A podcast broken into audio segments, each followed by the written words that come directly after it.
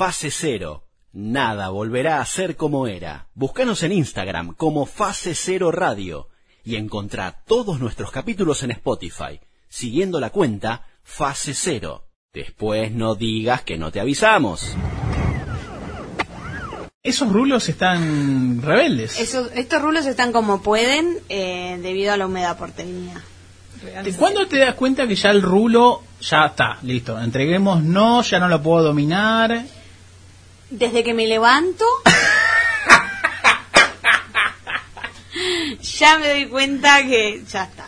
La vida de las personas con rulos es como, bueno, o me relajo o es una lucha constante. Claro. Ya está. O sea, Exactamente. o vivo en guerra. Ya está. O sea, Pero- va de tomar sus propias decisiones, mi cabello. Igual yo voy a decir una cosa, yo fui a una peluquera de rulos, específicamente. Ah, qué bueno. Fui Muy a bien. una peluquera de rulos que es muy una amiga muy querida. Y Pero así, o sea, día- como, como hay barbería, como hay peluquería solo para varones, hay peluquería para rulos. Es peluquería para rulos, o sea, ella te corta el pelo de rulos y te hace tipo tratamiento para los rulos. El día que, sa- que fui y salí ahí fue como, ay no, qué hermosos mis rulos. Eh, obviamente que al otro día, ya- Me no, al día que me lavé la cabeza fue como, oh no, y bla, bla, bla. Mira, vos, es como cuando te vas a bailar salsa y pensás que ya sos cubano y vivís en la avenida Amancio Alcorta. Mira mis sentimientos de muchacho, tan loco guacho. Se bombolegan como piernas de borracho. Voy sucio pero no me mancho. Es que estoy al revés, me cuelgan los pies de un gancho. Muchos años siendo fiel al mismo banco Al mismo riel, al mismo bando Al edén del bardo. Este pincel con el que pinte de fe mi lienzo en blanco En el que proyectan tantos. Y ahora vemos cómo nos maltratan Cómo cambia el eje de la data Cuando el que dicen que protege que es el mismo que te mata. El que te ejecuta como rata Hereje antiplaca. Nuestra vida depende de un dedo ajeno. No bajan el pulgar los dueños del coliseo. Como no digo lo que quieren Ahora miran feo. Ya saben que les deseo Que se mejoren. Y si no la quieren ver Que se mejoren. Y si no quieren joder Que se mejoren. Y si no tienen con qué Que se mejoren eh. Que se mejore Que se mejoren Y si no la quieren ver Que se mejoren. Y si no quieren joder Que se mejoren. Y si no tienen con Que se mejoren Bienvenidos a Fase Cero, donde nada volverá a ser como era. Mi nombre es Álvaro Garay, capítulo número 51. Sí, 51. Señorita María Jiménez hoy me acompaña aquí, siempre presente, en la voz de copiloto. ¿Cómo le va, señorita licenciada María Jiménez? Hola, ¿cómo estás? Bien, eh, esta semana. Esta semana. ¿Qué pasó?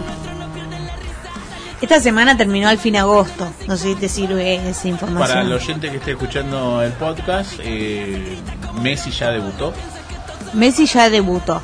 Estuvo en el banco. Estuvo en el banco de suplentes. Eh, ¿Qué más sucedió esta semana? Eh, vino Santa Rosa, la tormenta. La tormenta también. Álvaro ya se recibió. Álvaro ya se recibió, que igual ya se había recibido la semana pasada. Ah, cierto.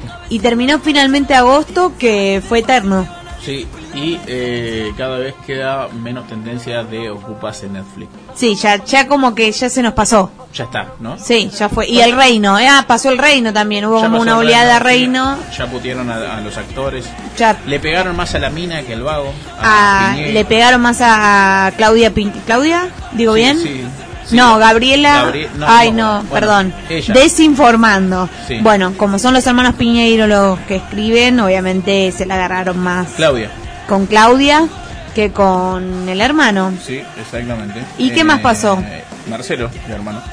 Eh, ¿qué más Jimena Barón lloró en Showmatch hablando de su tema La Tonta y que devino en su tema La Cobra y después volvió La Tonta porque volvió y vino y vino y fue con Daniel Osvaldo, que ahora está... está... ¿En qué sesión está Bizarrap? ¿30 y algo? Siempre desinformando, claramente. Siempre, todo, todo un relativo. Sí, de sí. Bizarrap no, no, no, no voy por el trap, lo mío es la farándula. Vos preguntame cosas que valgan la pena. Vos preguntame chimentos. Bien, perfecto. Bueno, todas esas cosas ya han pasado eh, y eh, hoy tendremos nuevas entrevistas muy muy interesantes. Hoy tendremos dos entrevistas muy conmovedoras, eh, digo, conmovedoras, no por eso menos interesante que el resto, sino que me parece que son dos perfiles totalmente diferentes. Eh, por un lado vamos a estar hablando con eh, fronteras compasivas. Ponemos en contexto. Ellos en inglés se llaman Human Boards, eh, Fronteras Compasivas, y tiene a su vicepresidente, Bob Feldman, Hasta ahí, nada. Pero si yo te digo que fronteras compasivas y te lo digo, te invito a que lo asocies inmediatamente con lo que sucede con los inmigrantes, las fronteras de Estados Unidos, el desierto, más o menos va tomando color. Bueno, Bob Feynman tiene una organización propiamente dicha que eh, se encarga de distribuir aguas en el medio del desierto. Así, simple y llano, ¿para qué? Para poder ayudar a eh, sobrevivir a aquellos inmigrantes que atraviesan el extenso y largo desierto para pasar de, en este caso, de la Ciudad de México, en realidad de Tucson, Arizona, eh, Sonora de un lado, Tucson, Arizona del otro, el desierto en el medio, y esta organización planta, como quien produce cualquier cosa, ellos plantan agua bidones de agua, por supuesto, en el medio del desierto para que esta gente que lo necesita lo consuma. Sí, fue muy interesante escucharlo, los invito a quedarse. Eh, porque muy generoso Bob con su información. Hace años que trabajan en esta organización y, fue interesante saber de primera mano todas las complejidades que tiene eh, el tema de la inmigración Em, y realmente todas las vidas que se llevan, ¿no? Em, de México y de un montón de lados también que nos contó eh, por querer entrar a un país que no les da la bienvenida. Y que no solamente eh, cuando uno habla de las migraciones, habla, como decías vos, de un solo país que es México. Ah, está Guatemala, Italia, Japón, eh, hay muchas nacionalidades en esa situación y también hay una realidad que ellos atraviesan que hay una colonia, que hay una, una tribu que no deja ingresar, o sea, cuando hablamos de tribu, eh, colonia, autóctona, gente eh, autóctona de esa región, que no deja ingresar a nadie de ningún tipo, de ninguna nacionalidad, que no sea de la colectividad, a su zona. Eso quiere decir que también hay una zona por explorar, por reconocer.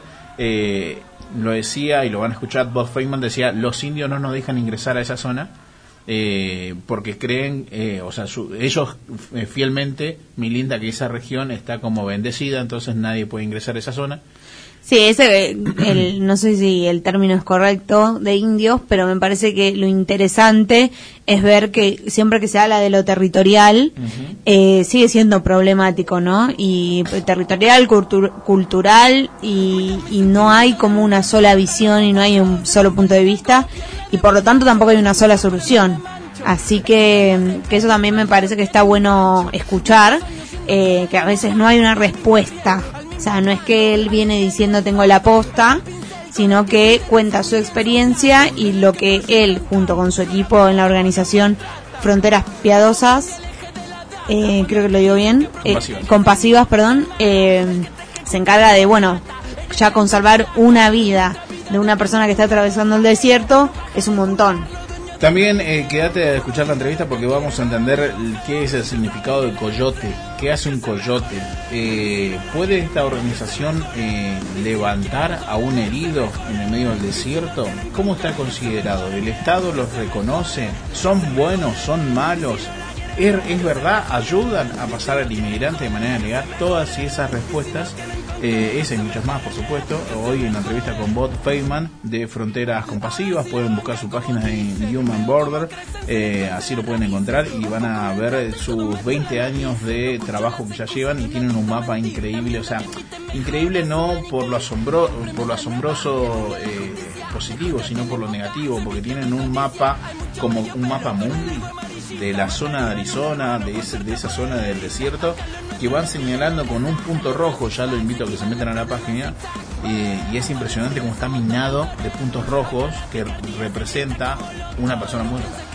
Así y simple. Así que por una parte, por un lado de la entrevista estaremos hablando hoy con, entonces con Bob Feynman. Esta entrevista, si no tenés tiempo de escucharla hoy, la puedes ir a buscar inmediatamente a Spotify y a YouTube, que ya están publicadas. Inmediatamente. Eh, y por otro lado también tendremos la posibilidad de hablar a México. Eh, charlaremos con Valentina Santiago López. Ella es una boxeadora transexual de 31 años. Eh, hace muy poco, hace tres años, acaba de reconocer, el Estado le acaba de dar su derecho que venía reclamando desde, desde muy pequeña. Quiere decir esto que le acaba de dar el documento. Recordemos que en Estados en México, solamente 13 estados reconocen la eh, identidad de género. Y eh, hoy estaremos sabiendo de la vida de Valentina Santiago López, lo decimos boxeadora transexual, que eh, inició su etapa deportiva desde muy joven, María, eh, hasta que eh, logró hacer su cambio de género como por, por su propio eh, deseo. Sí, es muy interesante la conversación con Valentina.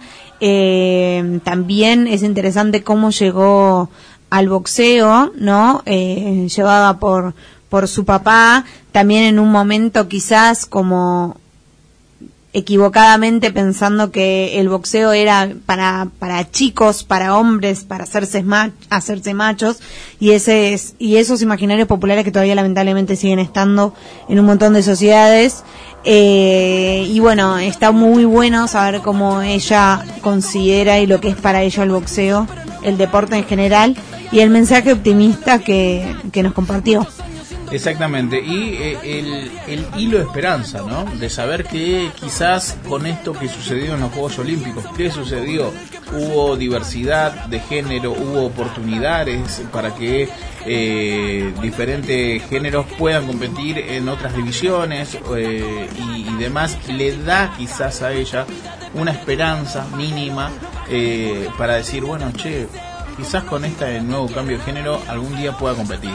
Recordemos, tiene 31, pero desde los 10 años que viene realizando esta práctica, hoy habitualmente a la fecha se sigue desempeñando como eh, entrenadora particular porque da clases personalizadas de boxeo y por supuesto eh, también respaldada por otras tareas que están ajena al deporte, pero bueno, eh, hoy el punto principal en Valentina Santiago López, ella mexicana, es saber su vida como boxeadora transexual y qué pasa con el Estado, qué pasa con las federaciones y demás. Y también, perdón, hay que decirlo, tuvieron un momento con Álvaro de gente que busca gente porque se dieron cuenta, sí. se dieron cuenta que como los dos son del mundo del boxeo, conocen gente en común y bueno, también fue un momento emotivo y esperanzador. Sí, porque ella misma dice, ah, lo conoces. Hablamos Exacto. de un boxeador argentino que está en México, que compartió gimnasio con ella y cuando yo nombré a esa persona me dijo, ah, no me digas. Así que bueno, también, si no tenés tiempo para escuchar esta entrevista hoy en este programa, en esta radio amiga,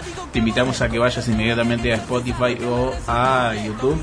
Allí vas a encontrar la entrevista con Valentina Santiago López, la primera boxeadora transexual de México.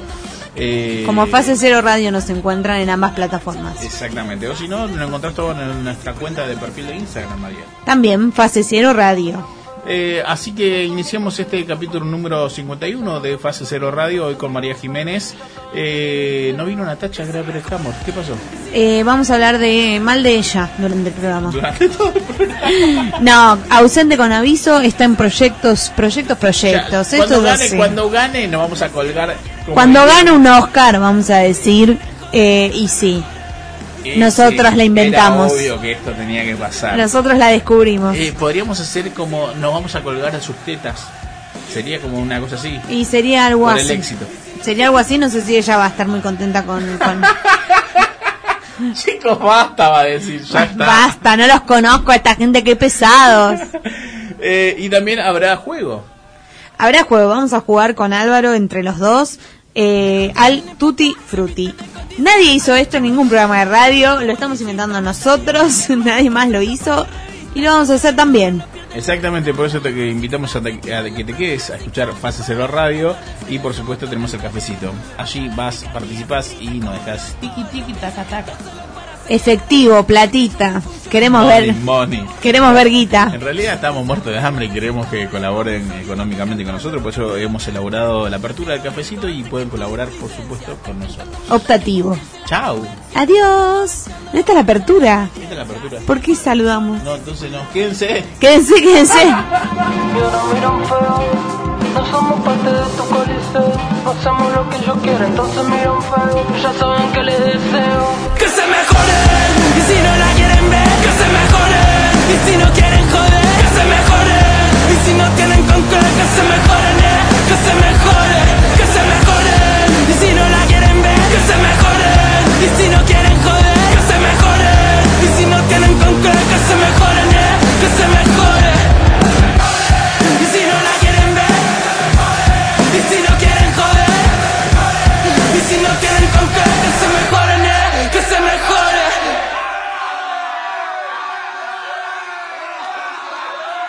Fase cero, nada volverá a ser como era.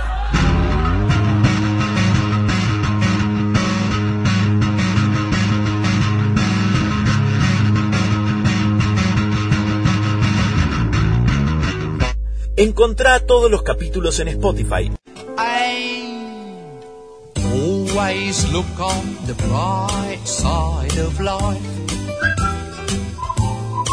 Fase cero donde nada volverá a ser como era. Hoy capítulo 55. Uno. 51. Eh, gracias al asistente. Recordad que eh, somos un, un grupo de licenciados que no tiene dinero y que entrega buenos productos de calidad como el que eh, suele suceder con este episodio. Por lo tanto, que te, te queremos pedir una colaboración con un cafecito. Es muy sencillo, fácil y rápido. Ingresas al perfil de nuestra cuenta de Instagram, allí como Fase Cero Radio, eh, le das clic al link y te lleva directamente al cafecito. eh, y ahí podés colaborar con nosotros con la cantidad de dinero que necesites. Ese dinero después nosotros lo usamos para poder hacer más profesional el producto y así sucesivamente. ¿Cómo cantidad de dinero que necesites? Ah, necesitamos mucho en realidad. No, claro, no nos des la cantidad de dinero que necesite el oyente porque a lo mejor, pero si no la tiene, ¿cómo nos la va a dar? No, sería como una invitación. Deposite lo que usted quiere. Ahí va. ¿No? Y lo que pueda adquirir, total, el contenido va a seguir siendo gratuito y con amor. Exactamente. Vamos a jugar. ¿A qué jugamos? Hoy vamos a jugar al Tutti Frutti. Sí. Nadie lo hizo nunca jamás. Nadie lo hizo nunca jamás. Lo hacemos nosotros. Perfecto. Inventamos tres categorías. ¿Te ¿Cuáles las son? digo? Vamos adelante. La primera, nombre de caballo de carrera y su jinete. Muy bien, perfecto. Todo inventado, aclaramos. no Sí, es que son cosas que existen. Acá no va a venir el, el, el, El nadie. sindicato de El jinetes. sindicato de, de, de Tutti Frutti no va a venir a decir, no, eso no se puede. Ni el sindicato de actores, ni nadie de eso. Muy bien. La segunda tiene que ver con eso. Telenovela argentina, inventada. Bien a la tarde, Canal 9, Canal 13, eh, eh, de los 90. Esa onda. 90, ahí lo dejamos. Claro, como que de, de- No de vale, ese- no vale eh, los artículos, tiene que ser el nombre. Claro, no vale los artículos y tampoco vale repetir novelas que sí existieron. Tipo, no me digas Amor en Custodia, no me digas Muñeca Brava, Epa. porque ya las vi todas. Y no me gustaron. y la tercera y última, Superpoder. superpoder. Real, ficticio. eh, Y lo más real que se nivel pueda. Disney, nivel conurbano. Nivel que sirva para algo, ¿sí? No me digas, hacerme invisible, porque No. eso lo dice cualquiera. Nosotros no somos cualquiera. bueno, entonces estamos, vamos a repasar. Nombre de caballo de carrera más jinete. Telenovela argentina y superpoderes reales que sirvan para algo, como por ejemplo tener poder para adelantarme en la fila. Exacto, ese qué tipo de poder. poder, muy buen poder. Qué buen poder. Arrancamos.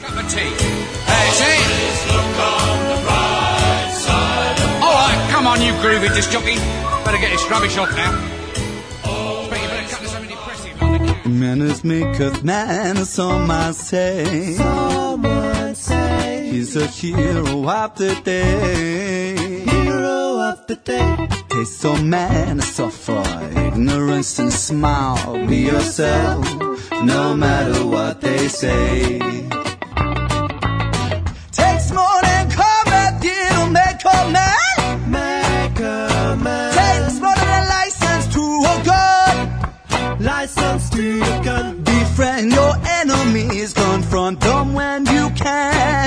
A gentleman must walk but never run.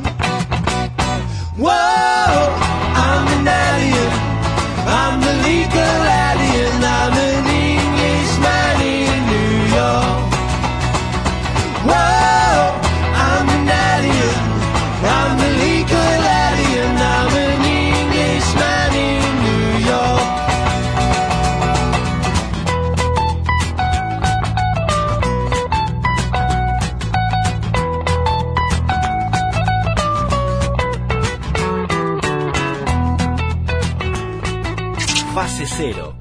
Nada volverá a ser como era. Búscanos en Instagram como Fase Cero Radio y encontrá todos nuestros capítulos en Spotify, siguiendo la cuenta Fase Cero. Después no digas que no te avisamos.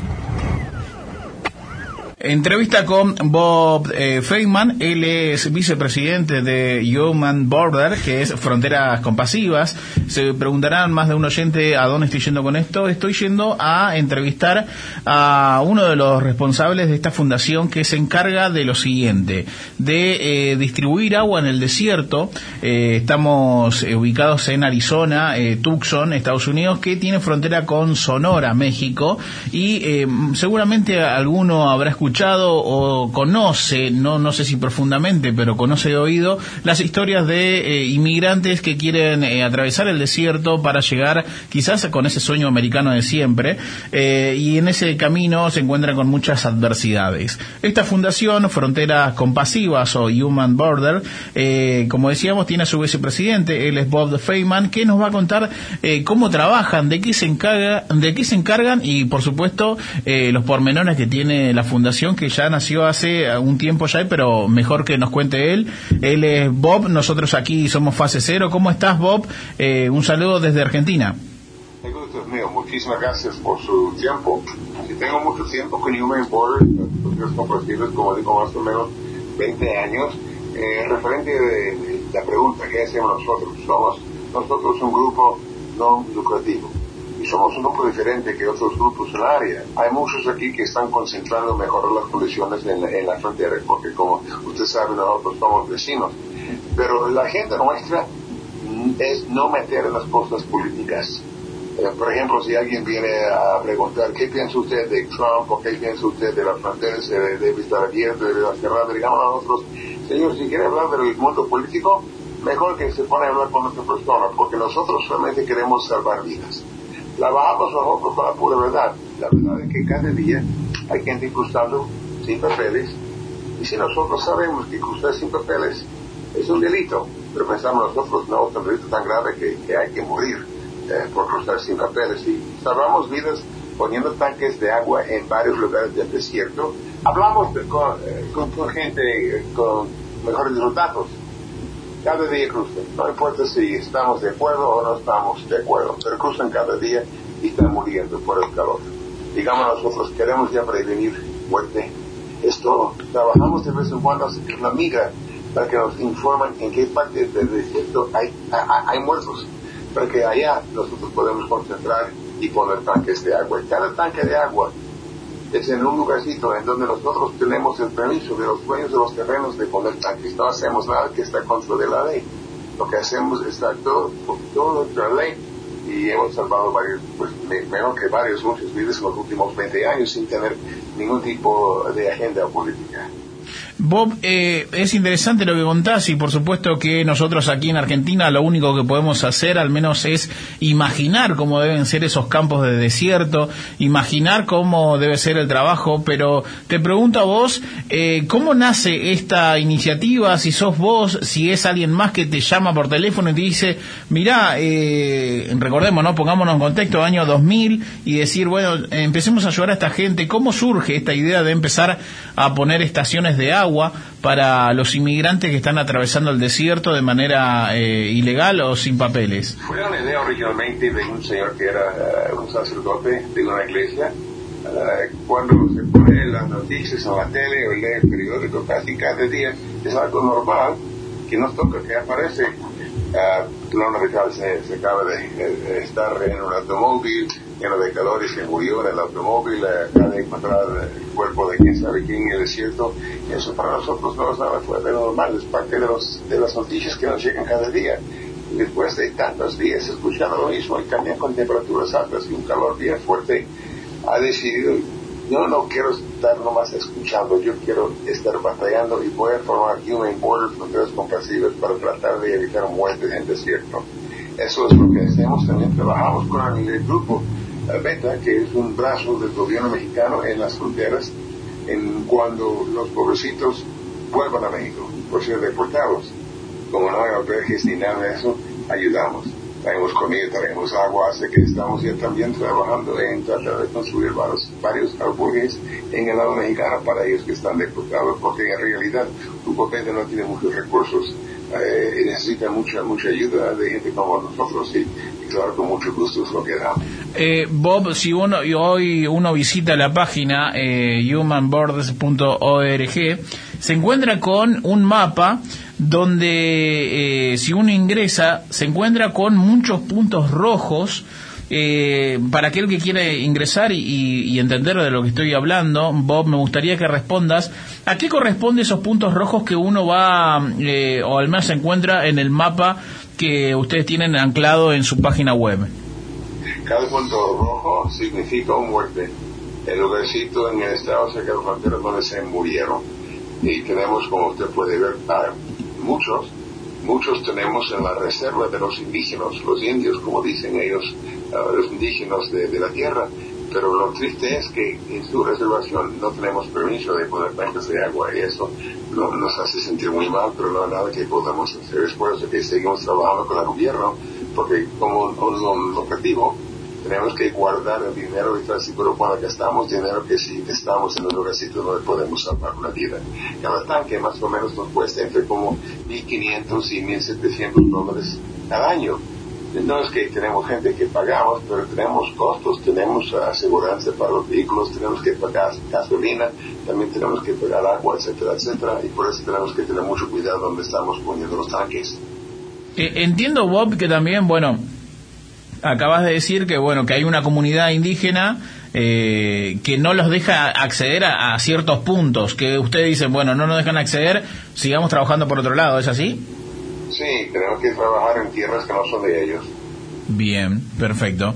Este, Bob, ¿y, cuáles eh, fueron los puntos o cómo fueron eh, aplazándose o marcando los territorios y decir, eh, o, o es simplemente intuición de decir que los caminos que, que ustedes ponen en el agua es puro azar o está estudiado eso por repetidas acciones?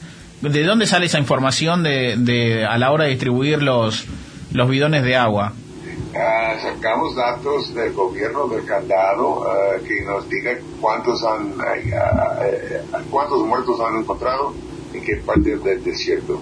Por eso digo que nosotros trabajamos con el gobierno porque es información que necesitamos. Si estamos, por ejemplo, poniendo tanques, en el, eh, digamos, en el desierto del lado izquierda, pero si los muertos están ya en el lado derecho, que seamos, estamos gastando recursos que no debe gastar porque no estamos ayudando. Por eso siempre tenemos que tener nuestros oídos ah, abiertos y ojos abiertos trabajando con la gobierno para poder saber qué parte del, desierto necesitamos que poner tanques, dónde hay la necesidad de poner tanques para salvar vidas. Y cambia, la ruta cambia, cada, cada año cambia, cada temporada cambia, porque los coyotes mexicanos, los que están ya sacando dinero de los bolsillos de los pobrecitos migrantes, ya tienen sus propias historias y son ellos en realidad que, son los encargados y los pobrecitos pasajeros.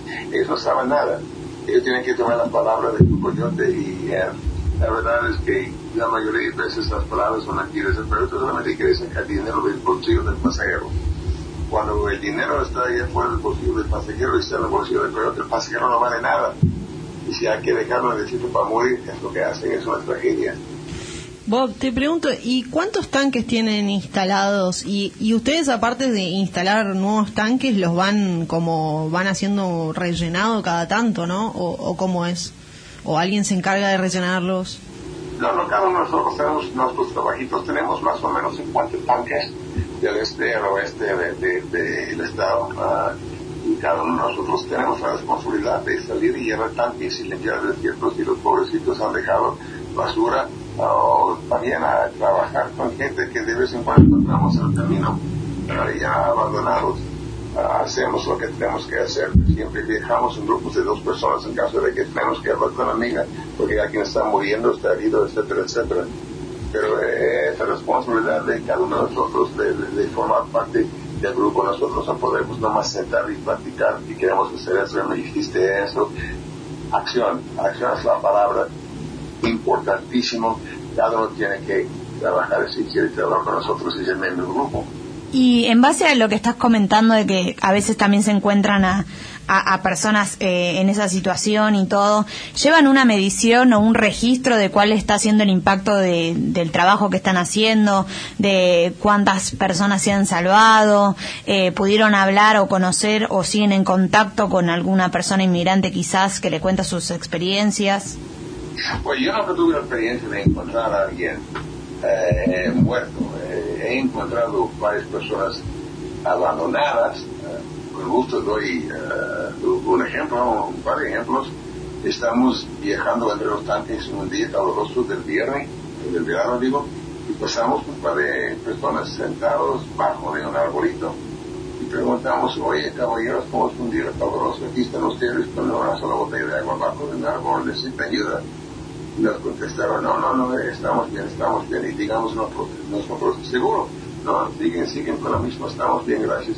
Y nos vamos a, ver cómo están los tanques, si eran tanques con agua y limpiar el desierto. Regresamos por el mismo punto en camino a las oficinas, como tres o cuatro horas después de la primera vez que tuve un oportunidad de hablar con el señor, con los señores.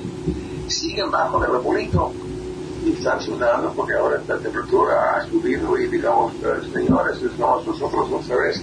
Seguro que aquí hasta que quedar, ¿qué pasa? Hace horas y horas y ahora parece que están en malas condiciones ustedes.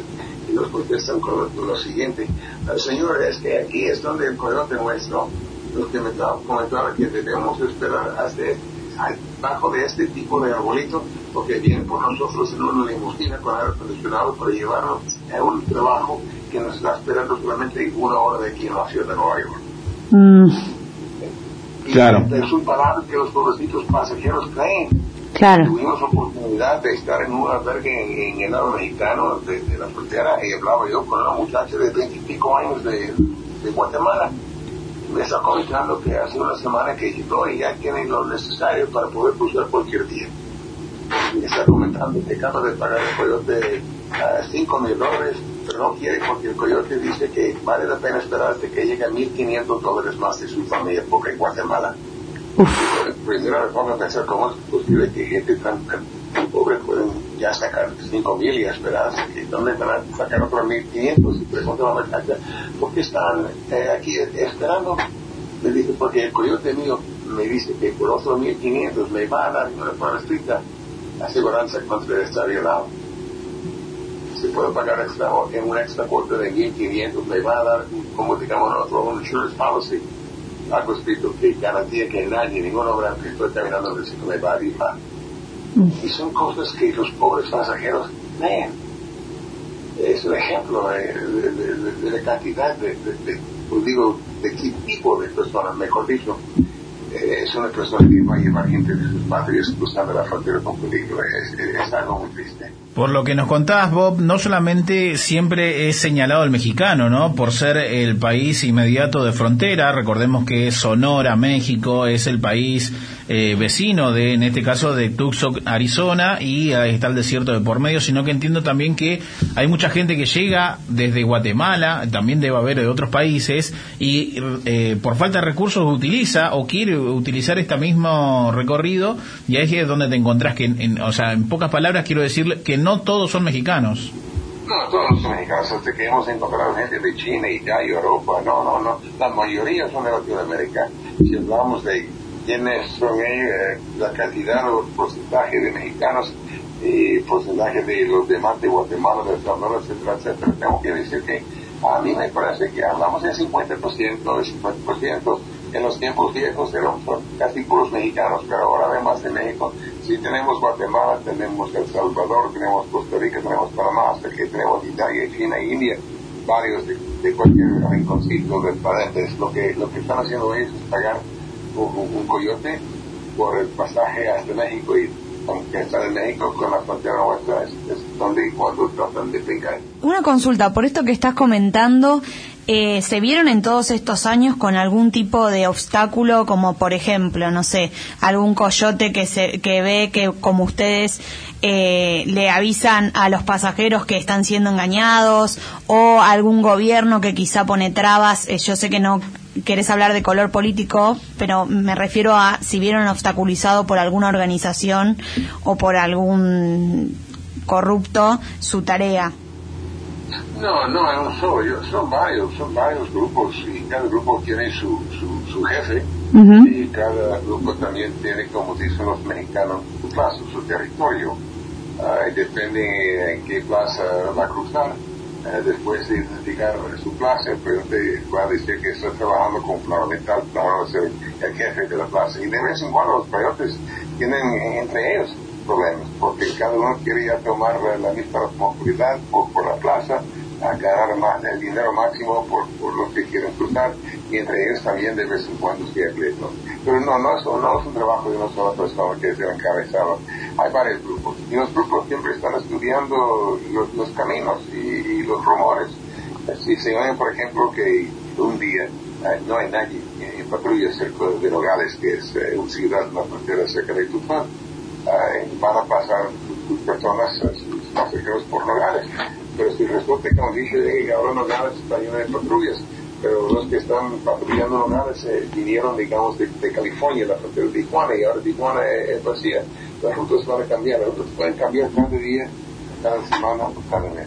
Es, es cuestión de comunicación y claro que los coyotes tienen lo máximo de, de equipo nuevo, pues se trata de la capacidad de poder comunicarnos con radios y todo, ¿es cierto? Estamos hablando con Bob Feynman, él es vicepresidente de Fronteras Compasivas, de Human Borders. Eh, es una ONG que trabaja en la frontera de Estados Unidos de entre eh, Tucson, Arizona y Sonora. Eh, Bob, me gustaría preguntarte también sobre lo siguiente. ¿Ustedes pueden encontrarse, pueden levantar gente del desierto, más allá de que tu trabajo o, el trabajo de la organización pase por eh, llevar estaciones de agua. ¿Ustedes pueden levantar quizás a un inmigrante y ayudarlo en caso extremo? Eso es una cosa muy triste porque la respuesta a su pregunta es no, no podemos, está prohibido por la ley. Es por eso que siempre viajamos en pares. Nosotros cuando estamos ya caminando, digo, manejando las rutas para allá, estoy seguro que los tanques llenos, etcétera, etcétera, siempre somos dos personas viajando en el mismo camión. Eh, en caso de que encontramos gente como los pobrecitos bajo del arbolito que están esperando su coyote, cuando eso es lo que nos pasa y los, eh, nos piden ayuda, eh, de vez en cuando dicen, por favor, hay que hablar con la migra, que, que vienen por nosotros, porque si nosotros vamos a volver a nuestras tierras, pero en vivo. Y cuando tenemos que salir y buscar la migra para ayudar a un pobrecito, uno de nosotros, siempre con el pobrecito que se queda en el desierto hasta que el otro viene con la ayuda, con la ayuda que es la migra. Si aunque estamos bajo, digamos, de un arbolito con alguien que está herido, que está esperando la migra, podemos platicar y ofrecer galletas y agua, etcétera, etcétera, pero si pongamos cualquier en un vehículo nuestro para transportar a la misma persona a una casa, a un médico, hace que si necesita ayuda en hospital, nosotros no podemos transportar a nadie en ningún lugar. Está, es, está completamente prohibido por la ley. Te quería preguntar, Bob, eh, ¿y ustedes, tipo, su organización y ustedes mismos, cómo son vistos por la gente de Arizona? O sea, ¿alguna vez, tipo, tuvieron algún problema onda, de gente que los trate mal o que les diga a ustedes, che, ¿qué están haciendo? O, o sea, ¿cómo los son vistos en la sociedad, eh, no sé, de Arizona o Yankee o lo que sea?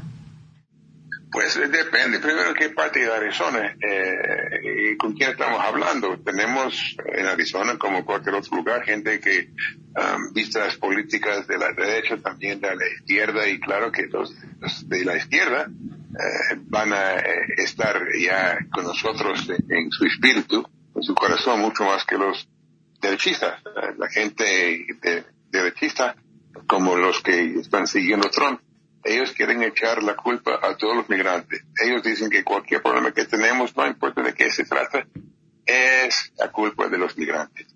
Y los demás dicen, no, ustedes están haciendo un trabajo muy bueno, salvando vidas sin meter en las cosas políticas. Y también se trata de cómo estamos en la cuestión de nuestro corazón y cómo, eh, qué pensamos que, que, que, que, queremos hacer. En la cuestión de, yo no soy hispano, mi idioma natal es alemán, también puedo colocar en español e inglés. Yo soy judío, mis abuelos llegaron a Europa porque en los tiempos aquellos cuando jugaron, no más por ser judíos, nos estaban matando. Tuvieron que llegar por barco, con ganado, etcétera, etcétera. Y bueno, me pongo a pensar en, en, en mis abuelitos y también la historia nuestra. Eh, nosotros los judíos tuvimos que seguir Moisés por el desierto por 40 años. Después de una historia así, si nosotros los judíos no queremos ayudar, no queremos extender la mano, pues ¿quién? Para poder ayudar a la gente que, que no tengan que pasar por el mismo camino en donde estuvimos nosotros hace miles de años con Moisés. Eso es lo que a mí me inspira. Además, también a mí me encanta la cultura mexicana y todo lo que es México. Son vecinos buenos y eh, me da mucho placer de poder ayudar. Nadie, nadie, nadie debe morir solamente porque tiene sin papeles. Te quiero consultar algo que desconozco totalmente. Eh, cuando un inmigrante ingresa al desierto, eh, ¿ese desierto pertenece a Estados Unidos? ¿El desierto pertenece a México? Eh, ¿Cómo se considera el desierto? ¿Terreno de quién? ¿Y dónde está el límite donde eh, eh, Estados Unidos dice, bueno, hasta aquí nomás porque ya esto me corresponde? No, pues el desierto es un desierto en ambos lados de la frontera. El desierto nuestro se llama el desierto de Sonora, que trae el nombre del estado mexicano que está al sur de, nosotros. Pero el paisaje es, es lo mismo en el norte de México que en el sur de Arizona. Es el mismo desierto, es un desierto de cactus, es un desierto de poca agua y mucho calor. En el website, nosotros, en los videos, verá cómo está el desierto, verá cómo es tener que caminar por un desierto debajo de un sol fuerte. Todo eso se puede ver allá en el website nuestro, nomás haciendo un clic en donde, en donde dice si quiere más información aquí tiene que hacer un clic. Y sería mucho mejor para poder verlo, porque yo puedo seguir con palabras hasta quién sabe cuándo, pero una vista va a contestar muchas más preguntas en menos tiempo. ¿Qué, ¿Qué puede hacer la gente que está escuchando para ayudar con, con, con su fundación y quizás también para que se replique esto mismo en más lugares, no? Pues si nos quieren ayudar, claro que lo que necesitamos más que nada es dinero. Eh, somos un grupo no lucrativo, como digo, cada tanque nos cuesta entre como 1.500 y 1.700 y lo más importante de todo es que tenemos vehículos donde podemos ya transportar agua y otras cositas necesarias. Y los uh, camiones que usamos son camiones que tienen que viajar por el desierto. No tenemos uh, caminos en condición buena como una carretera ni nada de esto.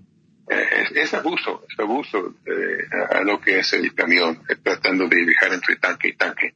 Uh, para nosotros, si cualquier persona nos quiere ayudar, nomás llegar al sitio nuestro y se puede hacer todo por la red y donar cualquier cantidad de dinero que quiera, porque eso para nosotros es lo más importante de todo. Aquí tenemos para, para gasolina, tenemos para agua y también tenemos vehículos para poder traer el agua al desierto. Para ir cerrando, primero agradecerte eh, el contacto por tu tiempo y demás. Eh, me queda una duda. Ustedes también eh, puede ser que claven cruces de, en, lugares donde en algún momento que cre creen o vieron que había un cuerpo sin vida. No, eso no es nada que hacemos nosotros, pero sí conocemos la gente que lo haga. Eh, hay, un par de grupos diferentes, hasta que hay un solo señor que es muy religioso y dice que Dios está mandando a, a fabricar cruces y ponérselo en lugares donde la gente ya se murieron, donde, donde había muertos. Y también eso es parte de la cultura mexicana. Eh, en el norte de México, en cualquier camino verás varios, eso indica que en este lugarcito donde está la cruz es un lugar en donde alguien se murió. Pero nosotros no lo hacemos, nosotros no lo hacemos. Bien, y, y para dejar la, ya, ya la entrevista, Bob, eh, ¿qué pasa si a mí me llegan a agarrar de manera ilegal cruzando? Eh, ¿cómo, ¿Cómo sigue, cómo continúa mi historia? Me, me agarra la guarda estadounidense y de ahí cómo siguen los procesos. Depende de dónde es usted. Si usted es mexicano, después de estar encarcelado por un tiempo corto, eh, van a llevar en un cañoncito a la frontera y esperar hasta que pueden observar que estás caminando ya para volver a México, al lado sur de la frontera. Si viene otra persona, se queda encarcelado por más tiempo y hay que esperar citas para ya hablar con un juez en el corte uh, y también eh, esperar hasta que tiene un miembro de su familia que, que se puede cuidar, no importa en qué estado, hasta que llegue la fecha del corte. Y si eh, juez del corte dice que no quiere dar permiso al pobrecito a quedar, el gobierno nuestro de los Estados Unidos tiene la responsabilidad de mandar esa misma persona a su patria.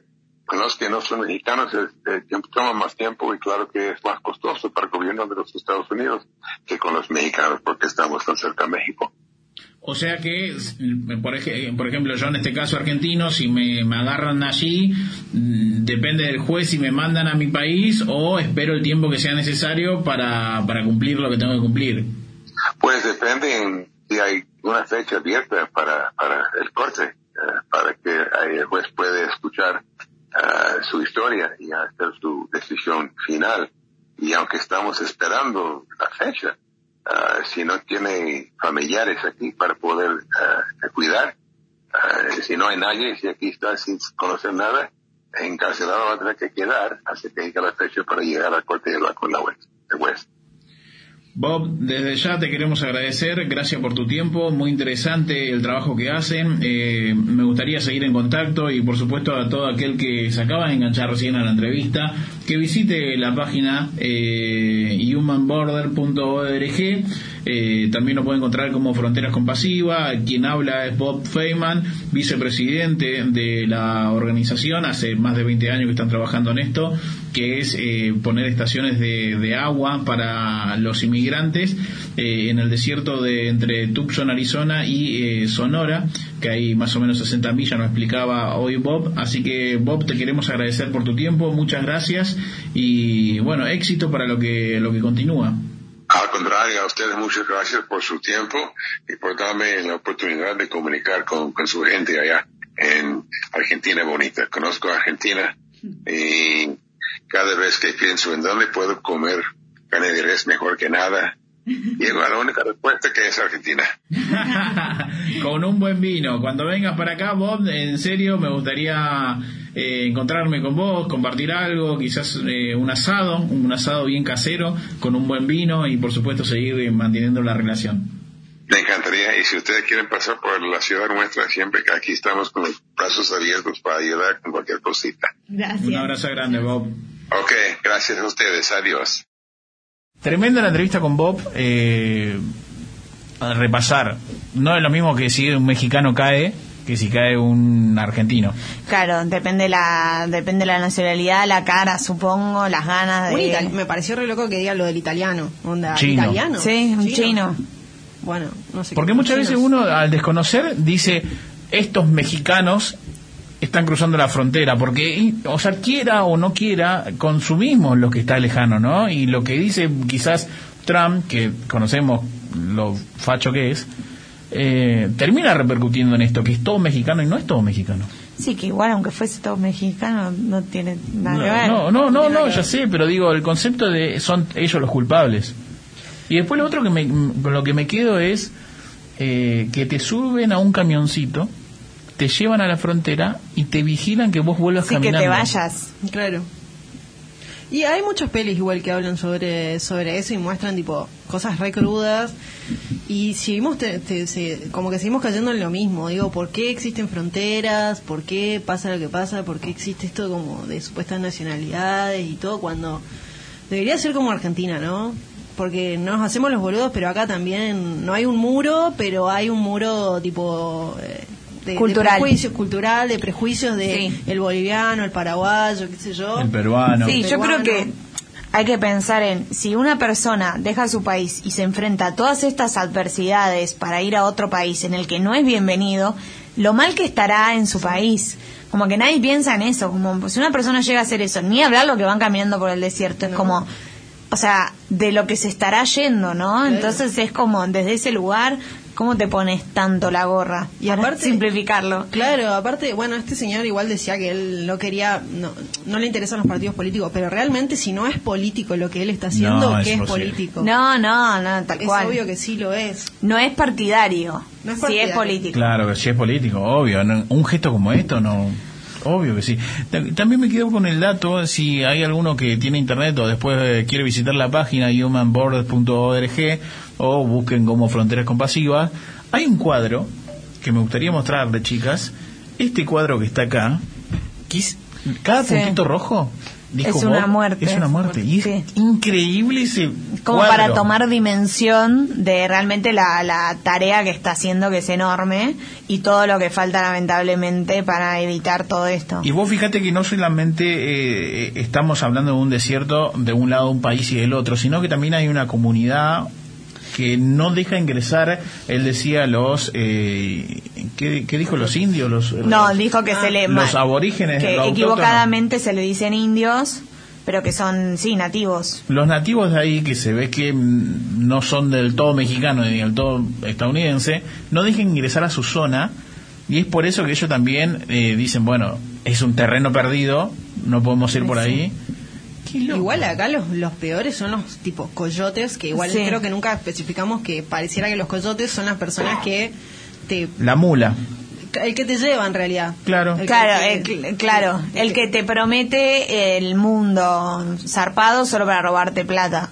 Y que te abandona. Te abandona en un lugar y te dice, espérame que ya vuelvo. O sea, ¿cuán basura tenés que ser para ya estar y repetir esa acción de vuelta quizás la semana siguiente? Y de eso viven. Sí, de eso viven. Y es más, tienen tipo toda una mafia, eso es lo que decía. Claro. Igual poner esto de lo que hablaba la otra vez en, en la serie que recomendé en Years and Years, eh, pasa lo mismo, pero en fronteras que están ahí, por ejemplo, los turcos con o los africanos con Europa, son pasa exactamente lo mismo, nada más que en vez de tipo estar en el desierto hay un mar y la gente se ahoga Sí. en vez de morir de, de sed. O sea, exactamente lo mismo. O sea, que esto que hacen ellos de Human Border es tipo una, una cuestión global, no es solamente ahí, digamos.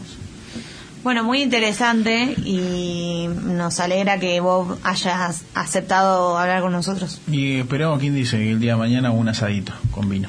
Estaría bueno. Si te interesó o llegaste tarde a la entrevista, la puedes encontrar nuevamente en YouTube o, o en Spotify. La entrevista con Bob Feynman, vicepresidente de la ah, Fundación Human Borders o Frontera Compasiva, que se encarga de estaciones de agua en el desierto para salvar vidas de inmigrantes que quieren pasar desde, en este caso, México a Estados Unidos, entre el desierto que separa Tucson, Arizona y Sonora, México.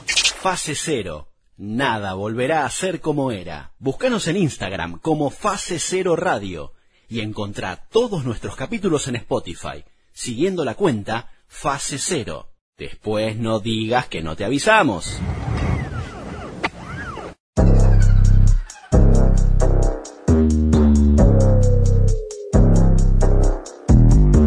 Hola, what's happening?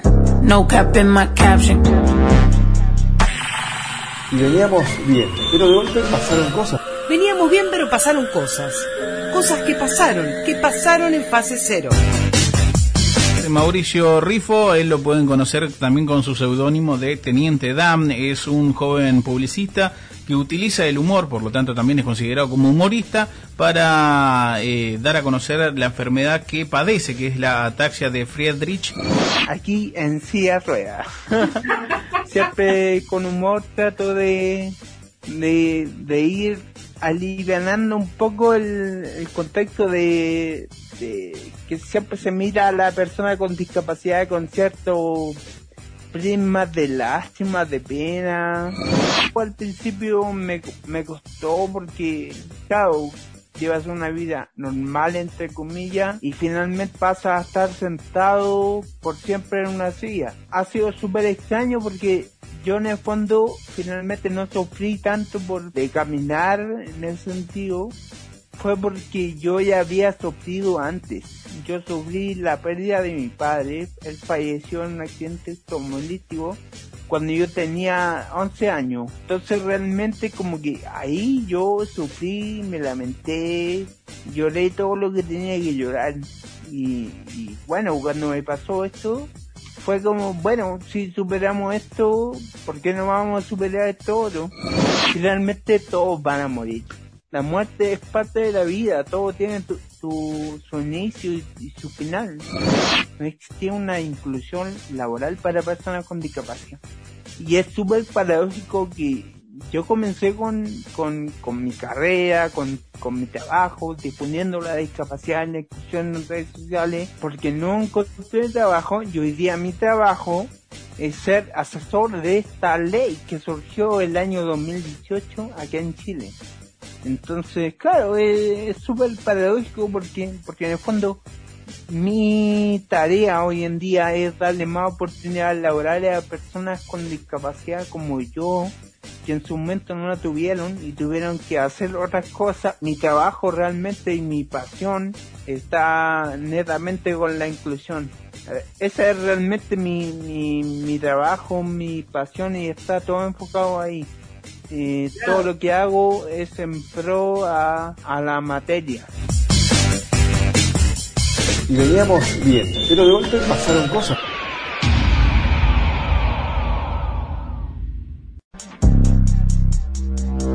Hola, what's happening? No cap in my caption. Got a little baddie and she texting for the addy cause I got a little thing for when a bitch get ratchet. The ratchets, love snow. Soy la mexicana con tremendo flow. Tengo todo el control. Cierra los ojos, baby, let's go, go, go, go. Hola, what's happening?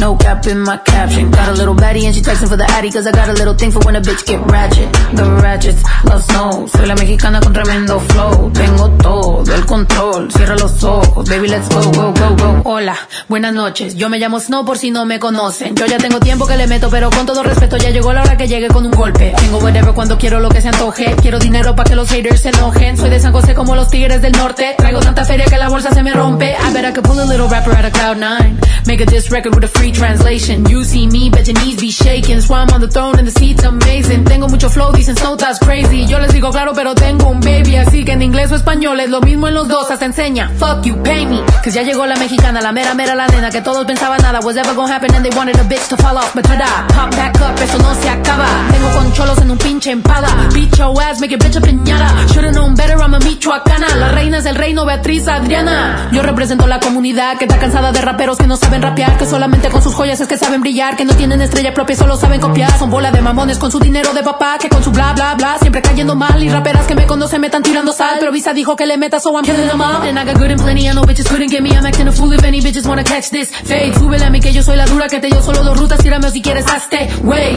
díganme si así o con más lumbre. Que por costumbre mato yo el track. No acepto no two-face hoes I've been choosing. Pour me some juice, they bring the hook back like. Hola, what's happening? No cap in my caption. Got a little baddie and she texting for the addy cause I got a little thing for when a bitch get ratchet. The ratchets, love snow. Soy la mexicana con tremendo flow. Tengo todo el control. Cierra los ojos, baby, let's go, go, go, go. Hola, what's happening? No cap in my caption. Got a little baddie and she texting for the addy cause I got a little thing for when a bitch get ratchet. The ratchets, love snow. Soy la mexicana con tremendo flow. Tengo todo el control. Cierra los ojos, baby, let's go, go, go, go. Hola, what's happening? No cap in my caption. Got a little baddie and she texting for the addy cause I got a little thing for when a bitch get ratchet. The ratchets, love snow. Soy la mexicana con tremendo flow. Tengo todo el control. Cierra los ojos, baby, let's go, go.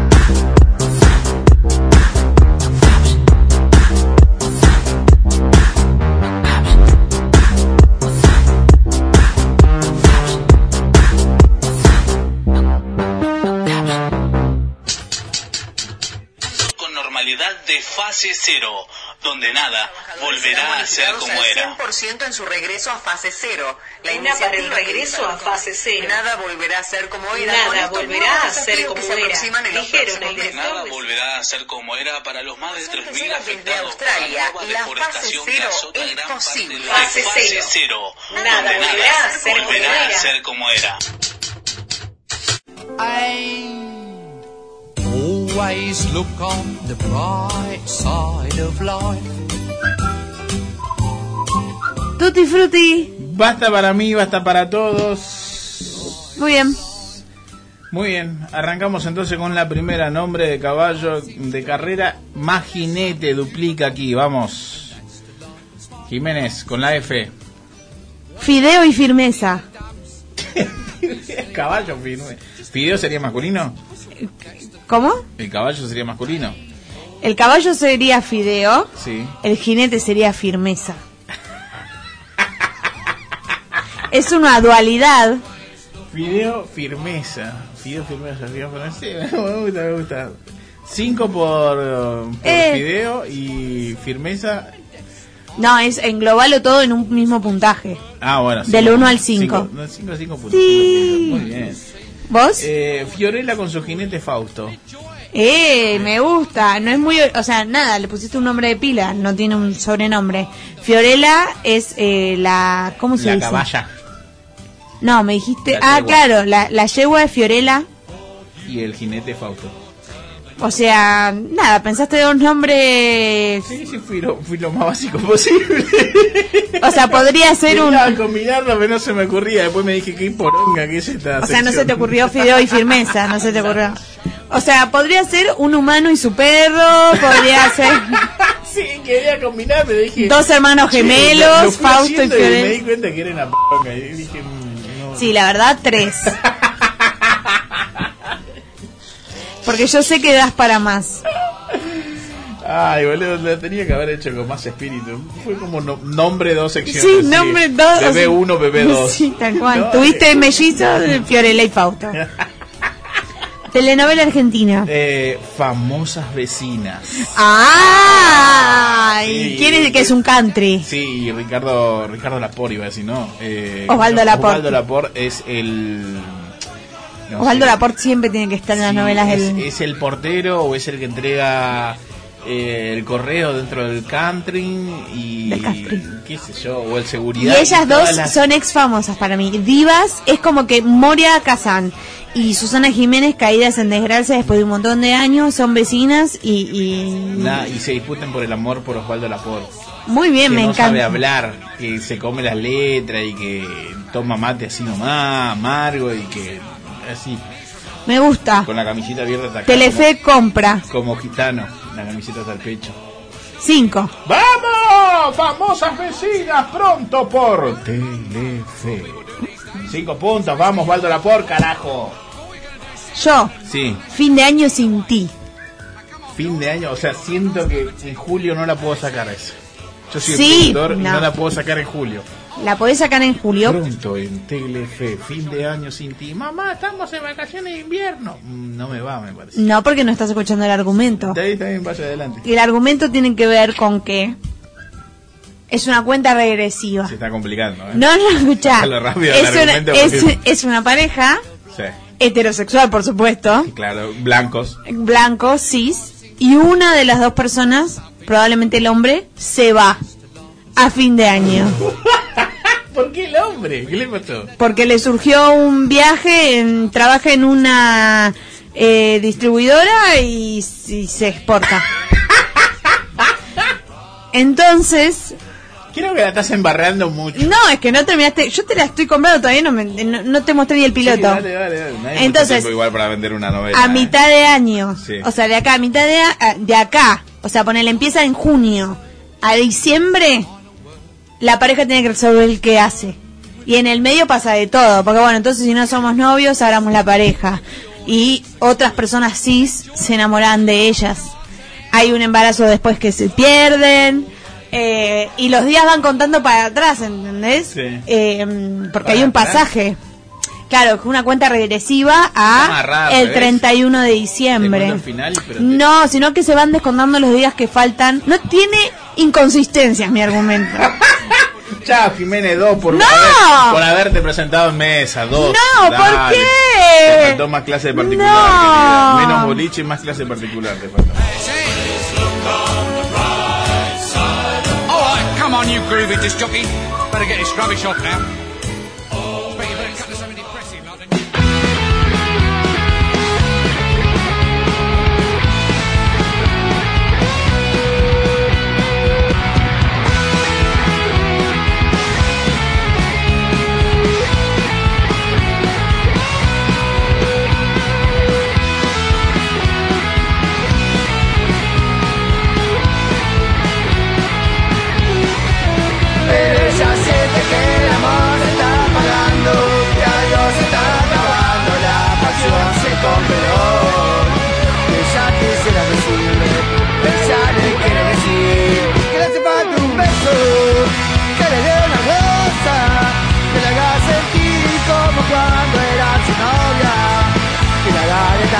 Que le hable de amor.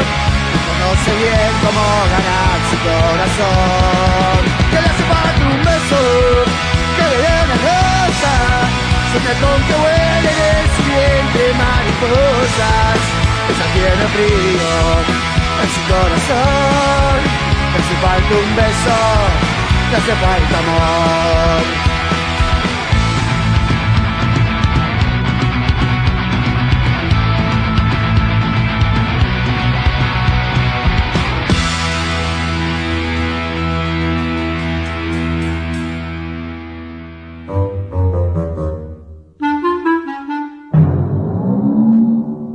Estamos preparados porque vamos a grabar cosas que encontramos en internet. Arranca la señorita Natacha Graber Camors, alias conocida como La Blanquita. Cosas que encontramos en internet. Hoy traigo una noticia que, a diferencia de siempre que estamos diciendo una noticia de China, Corea, de no sé qué, de nuestros queridísimos vecinos paraguayos. Vamos. Paraguay. Hizo una historia. Un chipá paraguayo llegó a la estratosfera. Bien, buena. Increíble pero real. Un grupo de investigadores paraguayos de la Universidad Nacional de Asunción y de la Universidad Católica Nuestra Señora de Asunción hicieron llegar un chipá al espacio.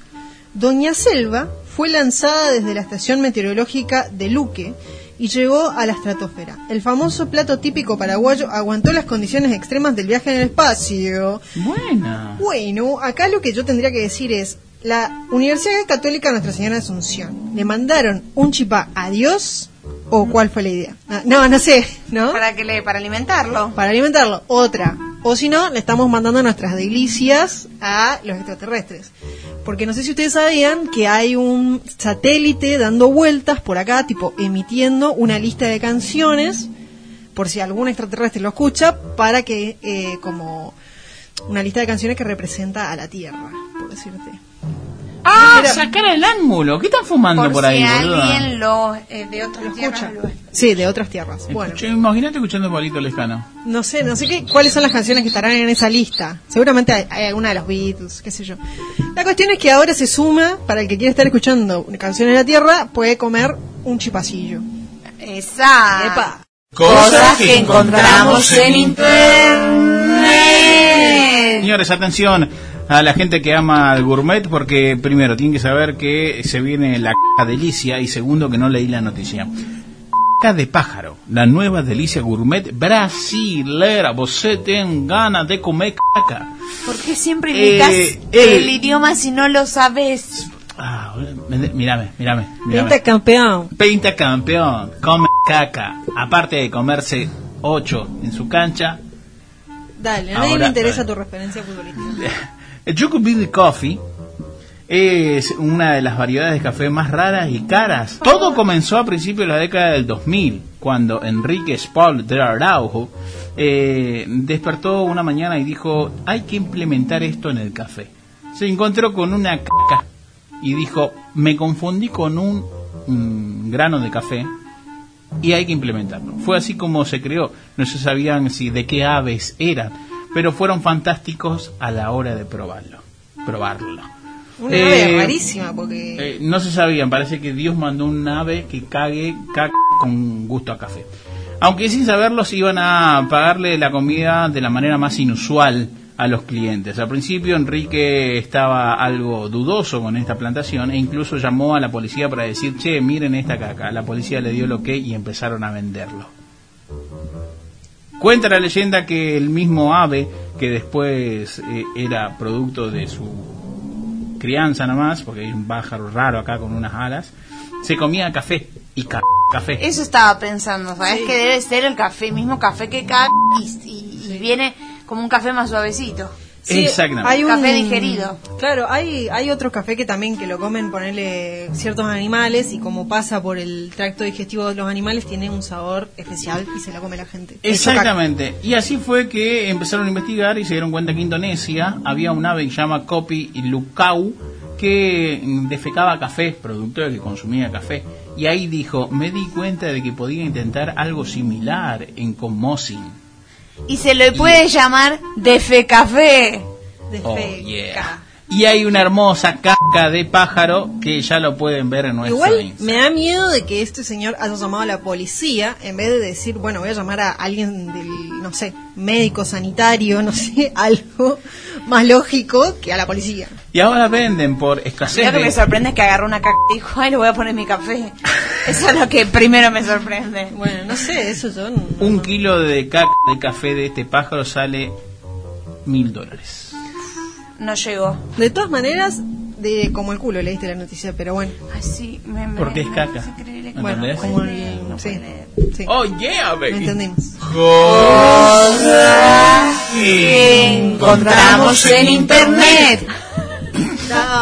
Se duerme con los auriculares puestos y aparecen en su esófago horas más tarde. Re típico eso. Suce- Me pasa todos los siempre días. pasaba.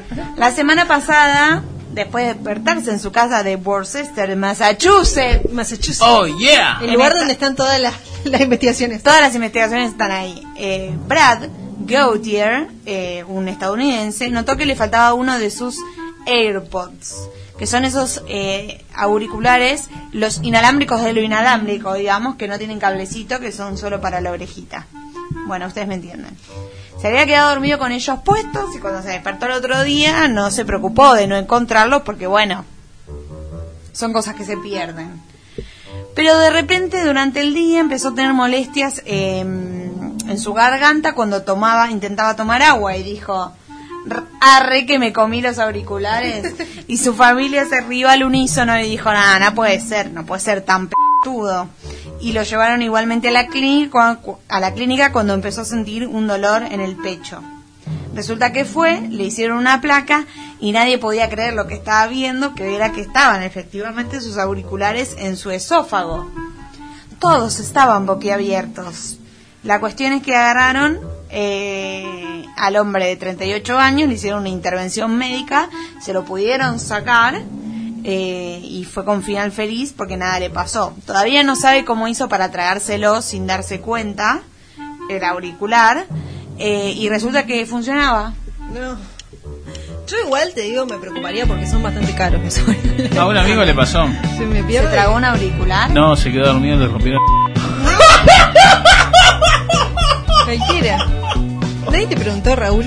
Nadie, ¿qué he visto? O sea, Yo igual. no al lugar, no al lugar, saca esta parte. Ah, paso todo el día pensando en vos. Ah, ¿qué hay de mal en todo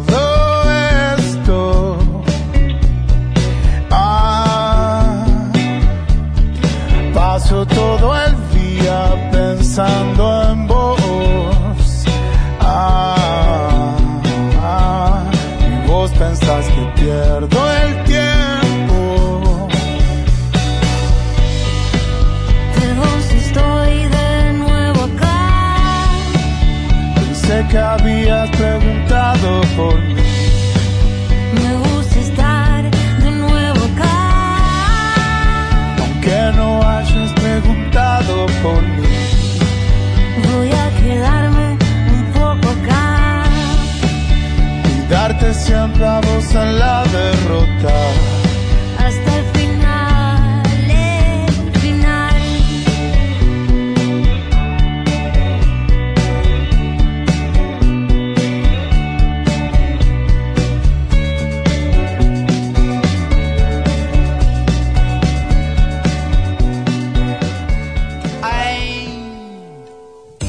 Always look on the bright side of life.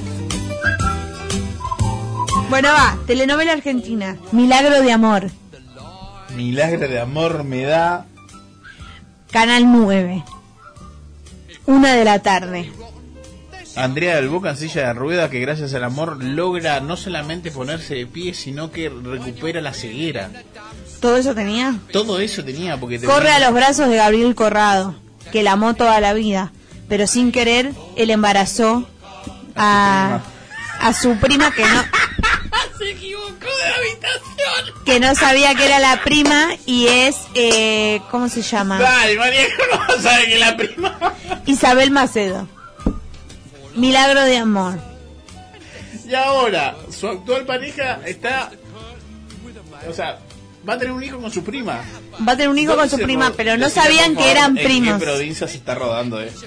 No, no, ya te estás yendo a la banquina Bueno, la solo. trajiste vos a la historia. No, yo lo que estoy diciendo es que no sabían que eran primos, porque en las novelas siempre Nah, hay no problemas Buenos de no identidad biológica, que nunca, ay, cierto que en realidad no era tu papá, era otro. ¿Pero se equivocó de habitación o cómo fue? No, eso lo estás agregando vos porque ya te Pero estás te armando. preguntando. No, Yo no al Te va a lugar. comprar la. eh, yo- vos me estás vendiendo producto. Yo sí Él tiene una novia. Sí. En realidad, como Andrea del Boca.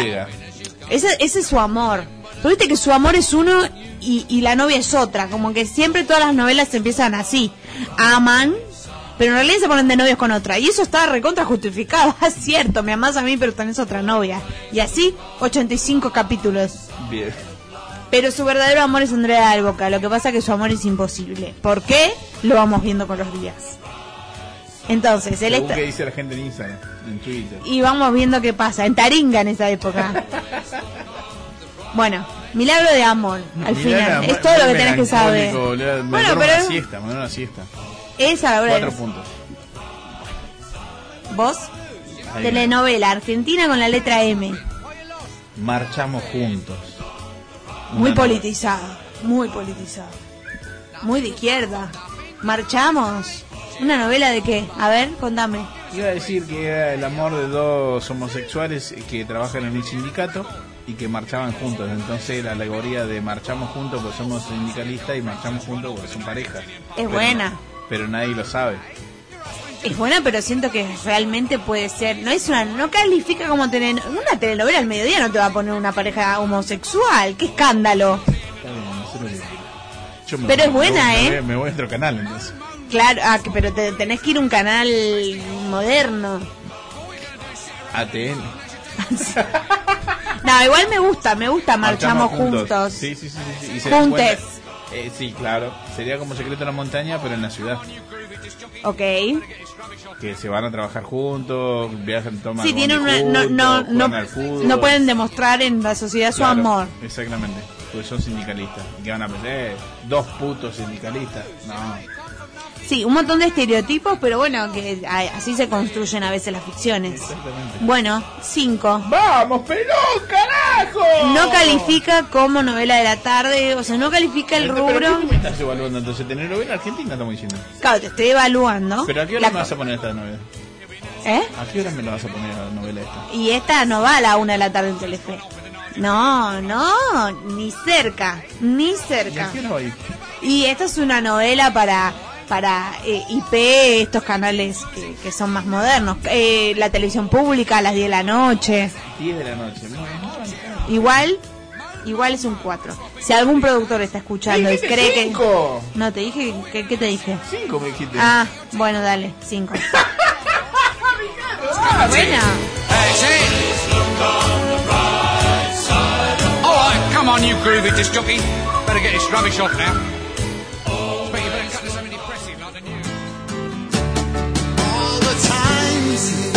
I've keeping all the things I knew inside. It's hard, but it's harder to ignore it. If they were right, I'd agree, but it's them they know, not me. Now there's a way, and I know that I have to go away. I know I have to go. Y veníamos bien, pero de golpe pasaron cosas. Veníamos bien, pero pasaron cosas. Cosas que pasaron, que pasaron en fase cero. Ludmila Fernández López, ella es comunicadora feminista, investiga temas de género y deporte. En Argentina no usamos el término transexual, no es de los más aceptados, eh, digamos, por los activistas y por las propias personas trans, preferimos decir personas trans. Eh, aclaro en Argentina porque es muy situado, ¿verdad? En realidad habría que preguntarle a la propia atleta cómo ella se reconoce. Te hago otra consulta. En este sentido de, eh, bueno, a los varones, en la categoría de varones, no tener un límite, qué sé yo. Si un varón trans quiere competir en una categoría de hombre, y tiene que tener un mínimo, por lo menos, de testosterona o... Gran pregunta. No. ¿Sabes que no? Porque, ¿cuál es la presunción que hay ahí dando vueltas? Lo, lo- lo no dicho. La ventaja, Que teóricamente. ningún, claro, que ningún varón trans va a poder nunca llegar. Porque no va a saltar lo suficientemente alto, no va a correr lo suficientemente rápido, no va a ser lo suficientemente fuerte, veloz, resistente o cual fuera la, la cualidad que ese deporte premie, o habilidoso, ¿no? Porque eh, hay deportes donde lo que prima es la habilidad, entonces se asume, se asume que ningún varón trans va a llegar a estar entre varones cis, ¿no? Entonces es como, bueno, no importa, no les tengo que poner ningún límite, no tengo que hacer ninguna regla acá, solamente hago reglas para la categoría femenina. Es un caso paradigmático el de Caster Semenya porque mm, eh, ella no es una mujer trans, justamente. Ella, digamos, su sexo asignado al nacer fue el de, el de mujer, ¿no? Nació como una nena y se viene a enterar después, en un análisis que le hacen, que ella tiene una condición de hiperandrogenismo, que es una insensibilidad que tienen eh, algunas mujeres a los a las hormonas que conocemos tradicionalmente como femeninas y que nivelaría ¿no? con, con, la- con las hormonas eh, que conocemos tradicionalmente como masculinas. Pero me parece más importante esto, ¿no? Socializar esta idea para que entendamos que mm, todas las personas tenemos testosterona, no, no es una hormona de los varones. Lo que varía es eh, la cantidad más o menos promedio, ¿no? Y cuando el comité dispone límites en mujeres, pero no en varones, hace que mujeres, eh, efectivamente, queden afuera de su propia categoría, como le pasó a Casper Semenya, que hace 10 años que está batallando contra la Federación Internacional de Atletismo y el Comité Olímpico Internacional porque no la dejan correr. ¿Qué le dicen? Le dicen, mira, eh, para que puedas correr con las mujeres vas a tener que tomar algo, doparte para que te baje la testosterona. Y ahí recién vas a poder eh, competir contra tus compañeras. Y veníamos bien, pero de golpe pasaron cosas. shining, everybody gonna shine. I was born like this, don't even gotta try. I'm like shot nigga better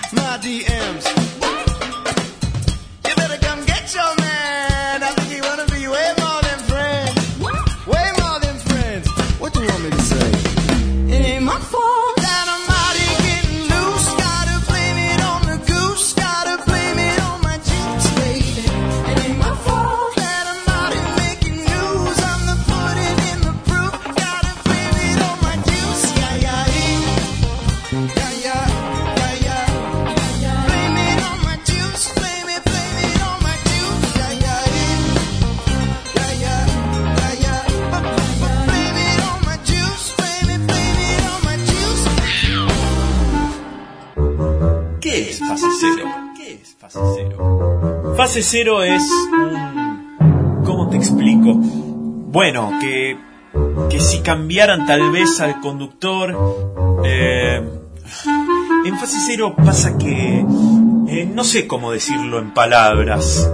En fase cero se ríen mucho. Algunos cantan. Lo hacen mal, pero cantan igual. Todos ellos estudiaron para algo. Ah, ya sé. ¿Viste el cosito que va adentro del coso? Ese, ese que es así. Bueno, eh, eso es fase cero. Hacen un programa de radio y comen mucho, mucho, mucho. Fase cero, un programa de radio podcast. Vamos a hablar con Valentina Santiago López, ella tiene 31 años, es boxeadora, es eh, oriunda desde México y ya la tenemos en contacto. De este lado está María Jiménez, Álvaro Garay eh, te saludan para Fase Cero. ¿Cómo estás, Valentina? Hola, ¿qué tal? Mucho gusto, Álvaro. Este, estoy muy bien, muy bien. ¿Ustedes qué tal? Acá andamos, entre mate y mate, eh, charlando. Gracias por tu tiempo. Eh, para recordar a la gente, ¿en qué parte de México estás exactamente ahora? Estoy en la Ciudad de México, en una alcaldía que se llama Iztacalco. Iztalcalco. Muy bien. ¿Eso queda mm, a cuánto tiempo de viaje de la Ciudad de México? Eh, es dentro de la misma Ciudad de México, queda a unos cuantos minutos del Zócalo capitalino. Bueno, el, motivo de la entrevista por el cual estamos hablando con Valentina Santiago López es que ella es una boxeadora transexual que no tiene ningún tipo de cupo para competir en su país, decimos bien México, y es por eso que a nosotros nos resultaba interesante su historia de vida, su presente, el saber cómo se desenvuelve eh, por aquellas tierras que al argentino México le cae muy bien. No sé si a vos te sucede eso, María, con los mexicanos. Sí, eh, me cae muy me caen muy bien los mexicanos, la tonada y las playas que tienen también. Y las playas, y el Chavo del Ocho y Molotov, ¿no? Son algunas cosas que eh, nos caen súper re bien. Ahora Valentina, por supuesto, entra en la lista. Y que retomo de vuelta la pregunta, Valentina, eh, digo bien, sos una boxeadora transexual que actualmente no puede competir porque no tiene espacio. No, no, lo que pasa es que, bueno, desgraciadamente que aquí en México y bueno, como en muchos lugares del mundo, se tendría que hacer un proceso bastante, bastante fuerte y, y, y la verdad que eh, sobre todo el, el deporte es muy, bueno, este deporte hasta cierto punto la verdad es que es muy machista. Eh, desgraciadamente, tal vez habrá otros deportes en los que exista un poquito más de inclusión, pero el, el boxeo sí es, es bastante machista, sí lo es. Es bastante machista, de hecho estamos hablando con eh, una de las ciudades que tiene por un lado el fútbol y por el otro el boxeo, ¿no? Como deportes nacionales por excelencia en, en, en el DF, bueno, en todo el distrito. Sí, sí, claro, sí, totalmente. Este, eh, en- entre lo que es el boxeo y el fútbol, yo creo que yo creo que hasta el boxeo le, le anda ganando en lo que es este el destacamiento de, de los jóvenes a- al fútbol en México. Hay hay boxeadores muy muy buenos, sí, definitivamente. Eh, Valentina, si bien hoy tienes 31 años, eh, tu amor por el, por el deporte de los puños comenzó muy temprana edad, acompañado por tu padre, quien te señaló el boxeo como, como un deporte de esparcimiento allá cuando tenías 10 años. ¿Querés contarnos cómo inició tu amor con los guantes, con el gimnasio? ¿Cómo fue esa, ese primer eh, amor a primera vista? Eh, sí, bueno, él este él me llevó de pronto a un gimnasio, este eh, yo vivía en el Estado de México y, y entonces pues al empezar a ver todo todos los aparatos, todo lo- los muchachos que, podían este subirse a un cuadrilátero a, intercambiar golpes, de pronto como que sí me causaba un poquito de miedo, pero creo que bueno, a final de cuentas era algo muy normal. Pero también la adrenalina y, y, y el, el hecho de poder destacar en, algo creo que era lo que lo que me lo que me llamaba mucho la atención. Al principio tal vez no era como que me gustara mucho, fue con el tiempo que lo empecé a, a, a tomar como, como una forma de vida inclusive. ¿Y, y qué descubriste con esta nueva forma de vida, como, como lo bien lo decís? eh, esto de empezar a hacerte amiga del gimnasio, de entender de cómo va el deporte, que no es simplemente eh, garra y corazón, sino que también mucha inteligencia. ¿Cómo empezó a cambiar esto eh, en tu vida personal? Claro, sí, sí, este, creo que, creo que una de las partes importantes es que eh, va disciplinando a lo que es el, pues el joven, lo, lo va disciplinando, lo va llevando por un camino muchísimo más saludable, eh, no solamente a nivel físico, sino también a nivel emocional. Eh, como bien dicen, ¿no? Mente sana, cuerpo sano. Entonces, eh, eh, se, se va adquiriendo mucha disciplina en la vida y para todo, ¿no? Para para poder hacer este pues pues pues nue- nuestras nuestros proyectos, nuestras ideas lo mejor posible. Em, y bueno, también este eh, con el objetivo de, de querer ser pues eh, ya sabes, ¿no? Todos estos campeonatos, las superestrellas, Julio César Chávez y bueno, no es este regularmente ese es como el sueño de todo, de todo boxeador. Todo eso eh, tiene una, un lindo crecimiento porque entras con 10 años, te vas formando, vas entendiendo, vas teniendo aspiraciones, objetivos, pero en un momento de tu vida también llega eh, una transición que no simplemente la deportiva, sino que también es la, la sexual, la física, la, la de que te identifiquen con, con otro género. ¿Cuándo empieza a suceder esto? ¿Cómo fue ese momento que quizás ahora en retrospectiva mirás para atrás y decís, ah, mira, estas eran cosas que me iban sucediendo y yo no, no lo iba entendiendo hasta que finalmente sucedió? ¿Cómo empezaron esos inicios? Sí, sí, claro. Bueno, primero que nada, eh, la situación del género fue mucho antes que lo que fue este deporte, ¿no? Bueno, lo que es este deporte para mí. Eh, desde que tengo como uso de razón, eh, siempre, siempre me di cuenta de que yo, yo no, no tenía como, eh, pues las mismas ideas que otros, otros jóvenes, y que otros niños, vaya, porque pues sí, este, estamos hablando de mi, mi etapa de infancia.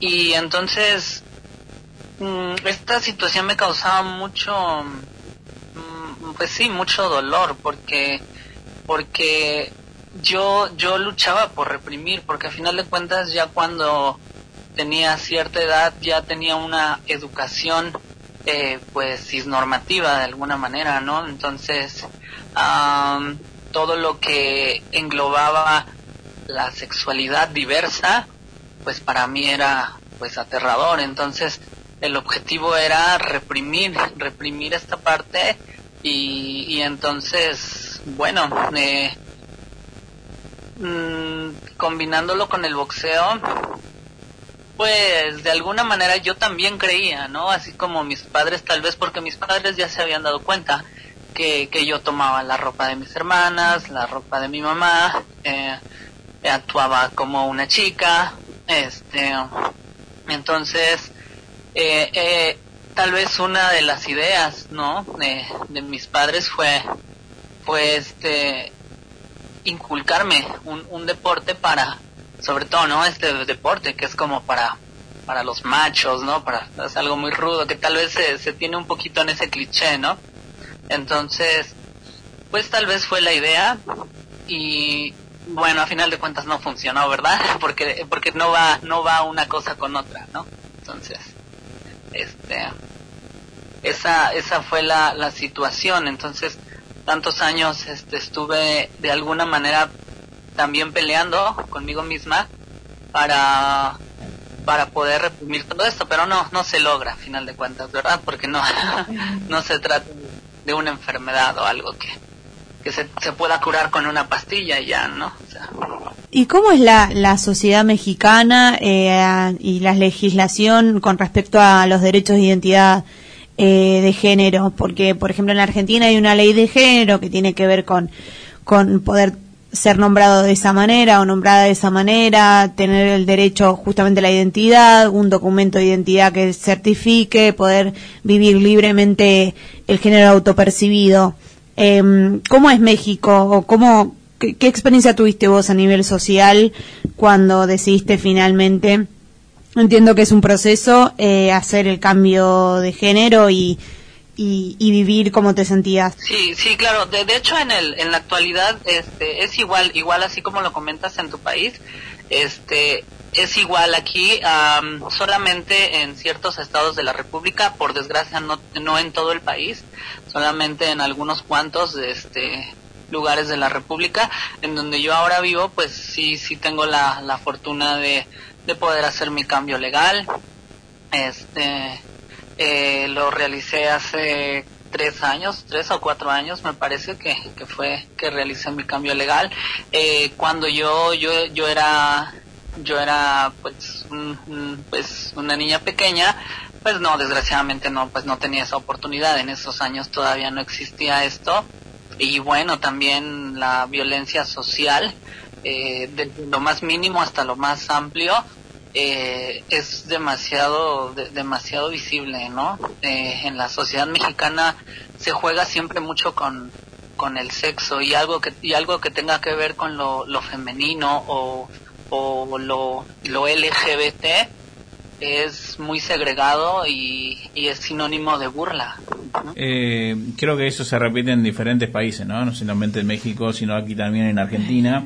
Eh, me quedo con esto, eh, Valentina, y me gustaría preguntarte, o sea que el, el inicio de tu padre por eh, invitarte al, a que conozca el deporte no era por amor, sin- como yo lo tengo esa lectura que es falsa, sino que era más que bien, era como hacerte hombrecito. Eh, Iba por, por los dos lados, por los dos, porque como a mi papá siempre le gustó el boxeo, el karate, mi, mi, mi, mi papá este también este eh, hacía mucho deporte, entonces este pues eh, era más que nada el amor de él, ¿no? En este caso, ya sabes, los padres este dicen, no, pues yo quiero que mi hijo sea futbolista, entonces eh, ya más bien el, el amor que salió por el boxeo fue ya mío, porque sí, la verdad que es un deporte que me, que me gusta mucho, este, pero bueno, se va dando poco a poco, ¿no?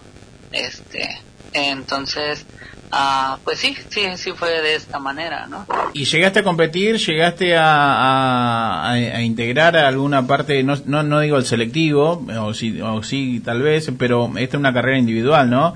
Eh, ¿Llegaste a competir siempre como, como masculino? ¿No tuviste la oportunidad de eh, hacer uso de tu cambio de género en el deporte? Eh, no, ahí, ahí creo que me parece que el artículo está mal, un poquito ahí, este, no, no, no tuve la oportunidad de, conver- de competir, este, en femenil, siempre, siempre competí en masculino, este, entonces creo que ahí hay un poquito un error.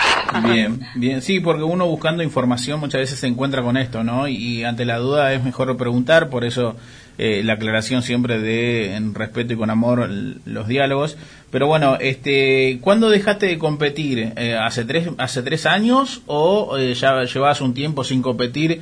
Porque si bien dijiste que hace tres años lograste hacer el cambio eh, en el documento, eh, quizás venías ah, quizás venías eh, con un parate desde antes o no Eh, sí, bueno, lo que pasa es que yo, yo dejé de competir alrededor de los 20, 23, 24 años, este, ya, este, y, y el, y el cambio pues, pues tardé en realizarlo por situaciones, situaciones eh, sociales y personales, eh, conflictos con la familia, eh, la falta de, de entendimiento y, y de sensibilización en pues en los en los padres no Eh, entonces eh, am, también eso a mí me causaba mucho mu- mu- mucho ah, mucho problema emocionalmente hablando no entonces este pues eh, la verdad que tomé algunas terapias para poder este consolidarme, ¿no? De alguna manera para poder aceptarme, porque creo que también una de las principales luchas es con nosotras mismas. Eh, y ya de allí, pues ya viene la, la, la sociedad.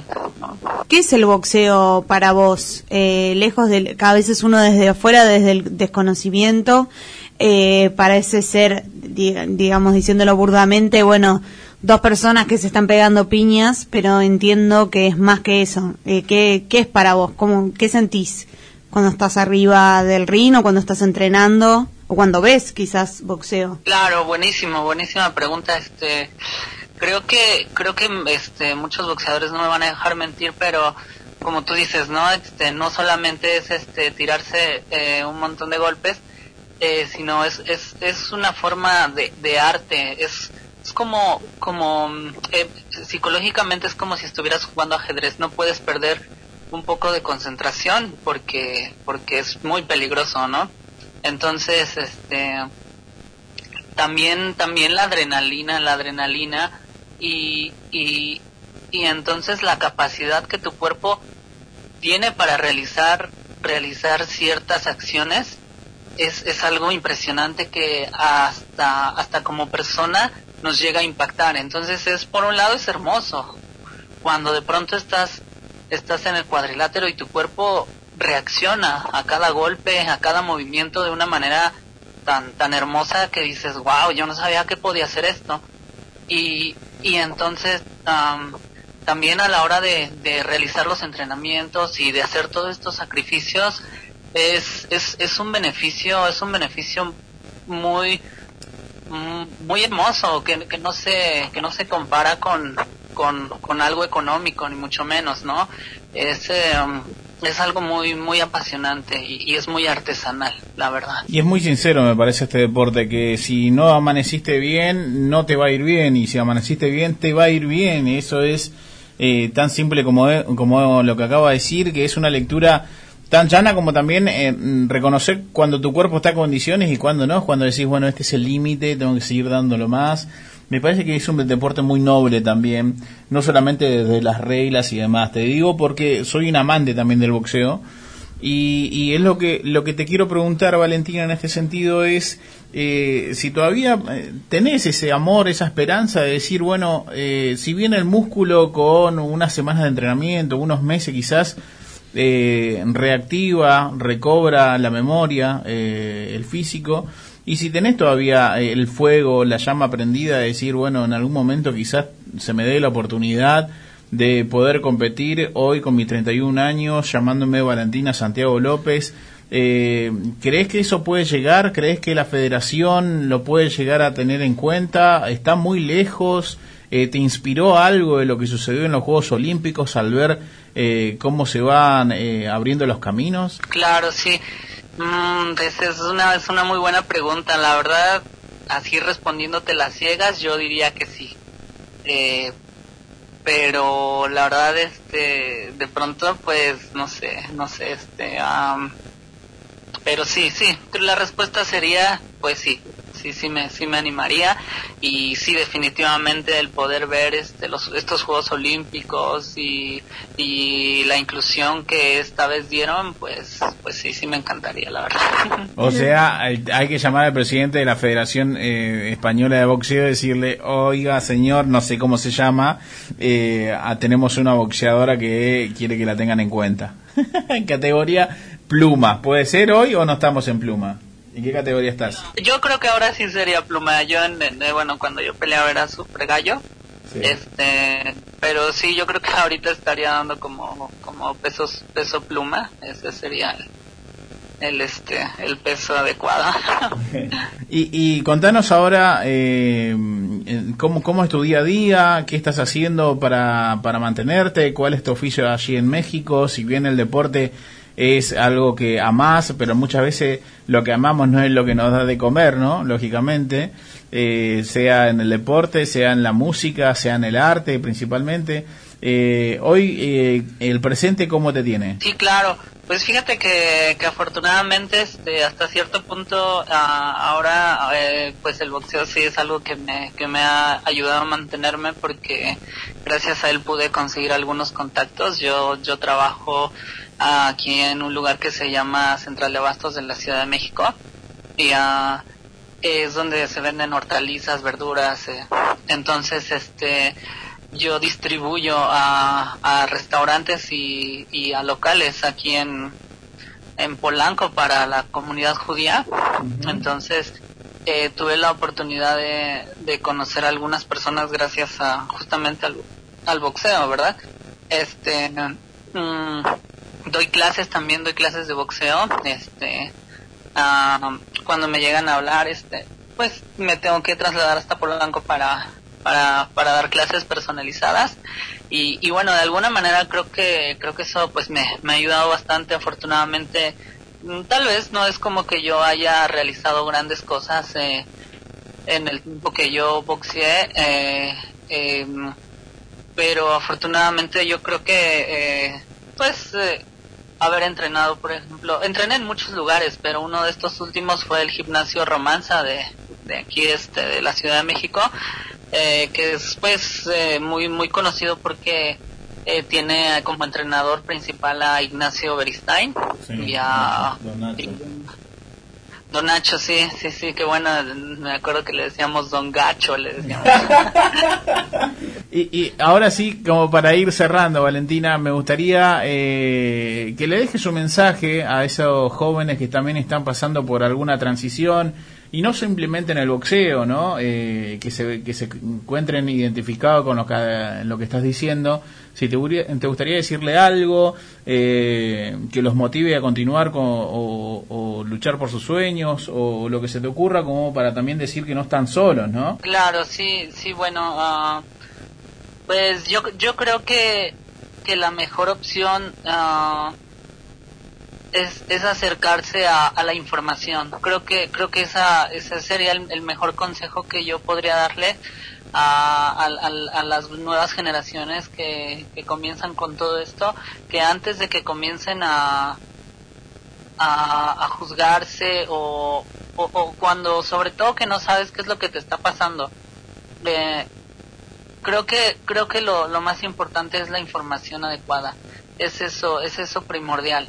Am, y, y que y que también sepan que pues no no están solos. Eh, de pronto esta esta vida, por decirlo de esta forma, bueno, eh, la, vida de las personas transexuales eh, se llena un tanto de, soledad porque la gente pues los las personas los amigos dejan de hablar ah, pierdes puedes perder mucho se pierde mucho no esa es una realidad pero siempre va a estar la gente que la gente que, que es real allí y eso es mucho más importante no no no necesariamente es la cantidad sino la calidad. Entonces pues no están solos y, y la información es la herramienta más más eh, primordial. Final de la entrevista con Valentina Santiago López, ella es boxeadora transexual, eh, hoy lleva tres años, nos contaba desde su identificación, al menos para el distrito eh, donde ella se encuentra hoy, no todo el departamento, no todo el suelo mexicano eh, reconoce a- al cambio de género y eh, solamente 13 eh, distritos de México, para decirlo exactamente, eh, reconocen el cambio de identidad de género. Valentina Santiago López era boxeadora, actualmente está desarrollándose como entrenadora y tiene otras actividades que le ayudan a, sobrevivir allí en México y por supuesto dejando al final un claro mensaje para todos los que vienen por detrás. A seguir, a lucharla.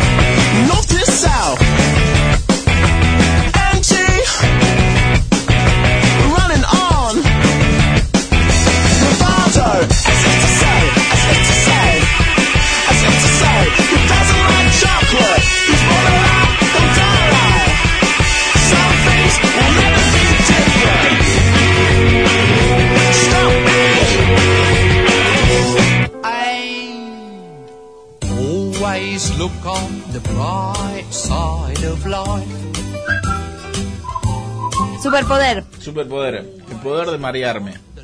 ¿Eh? El poder de marearme y marear al otro. El María del otro lo estás agregando No, no, no, sobre la o sea, marcha. tiene, tiene los dos efectos. ¿Y Si el otro es más poderoso que vos, te marea a vos. para qué serviría? Por ejemplo, profe, aprobé la primera con 7. Ahora aprobé con 6. ¿Qué dice el estatuto? Que siempre tengo que aprobar, aprobar con 7. ¿Basado en una Sí, historia real? Claramente. Y, pero yo el trabajo práctico tengo un 10. Entonces, si haces 7, 6, 7 y 10, me dan 7. La palabra que vos estás buscando es manipular. Se llama marear, se llama. Bueno, también puede ser manipular. Vamos a poner- ¿Manipular? Manipular. Vamos a poner manu, manupuli- ¿Cómo es? Manipular. Manipular. Vamos a poner Pero eso no es un superpoder. Manipular. No es ni siquiera una virtud. Es, te diría, Escúchame, un defecto. Yo, yo traje la- toda la moral hoy, eso es obvio. Pero me parece que marear o manipular están como en el mismo renglón. Sí, pero vos empezaste a, arran- arrancaste la oración diciendo marearme.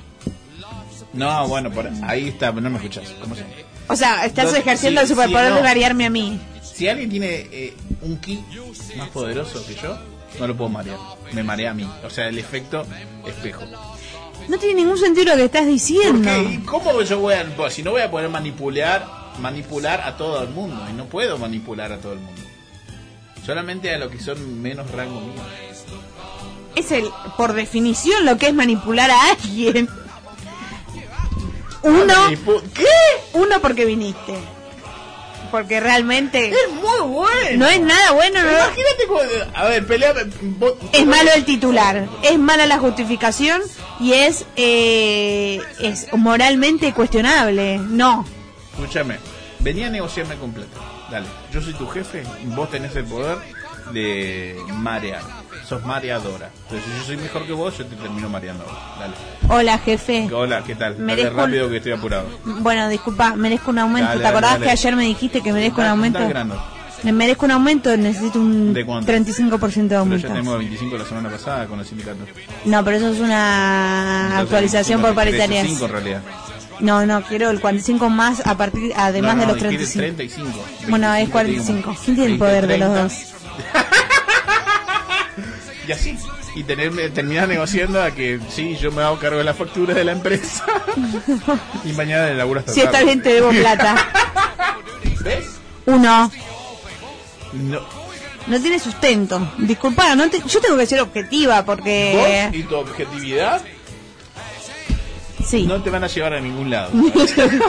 no tengo dudas. Vamos, superpoder de María Jiménez, la última. Escuchá, Ay, esto sí. Ahora hay que celebrarle todo, dale. Es con letra M, acordate. Sí, M. Merendar rico todos los días. Ni siquiera te voy a preguntar qué es merendar rico, pero te voy a poner un 5. Sí, lo merezco porque es un alto poder. Vamos, señores, a hacer la suma de Tutti Frutti. Hoy María Jiménez como Alex Max y Álvaro Garay como Huracán Bebé. Tengo los puntajes. Tengo los puntajes. Sé cuánto me saqué y creo que estoy. ¿Lo huelen? Mmm, es el triunfo. Sí, bebé. Me parece. Huracán Bebé. A ver, huracán Se bebé. perfila, saca, suma y dice que el Tutti Frutti le da 20 puntos, bebecita, sacala a pasear. Saco a pasear, Alex ¿qué? saco a pasear tu medalla de plata. Porque Alex Mack ha sacado en el juego Tutti Frutti una suma total de Qué largo. 26 puntos. Gracias. Realmente la rompí. Es así, es así, es así. Una vez más, las mujeres han triunfado en este programa. Pronto seremos mayoría en el Congreso. Y, ¡Ay, qué horror! y mostraremos que el, el machismo nunca será derrocado. ¡Ay, Dios! No. María Jiménez, ganadora de la, tri- de la trivia, no, ganadora de... eh, El Tutti Frutti. Música, maestro. Alright, come on, you groovy disc jockey. Better get this rubbish off now. Bet you better cut to something depressing like the news.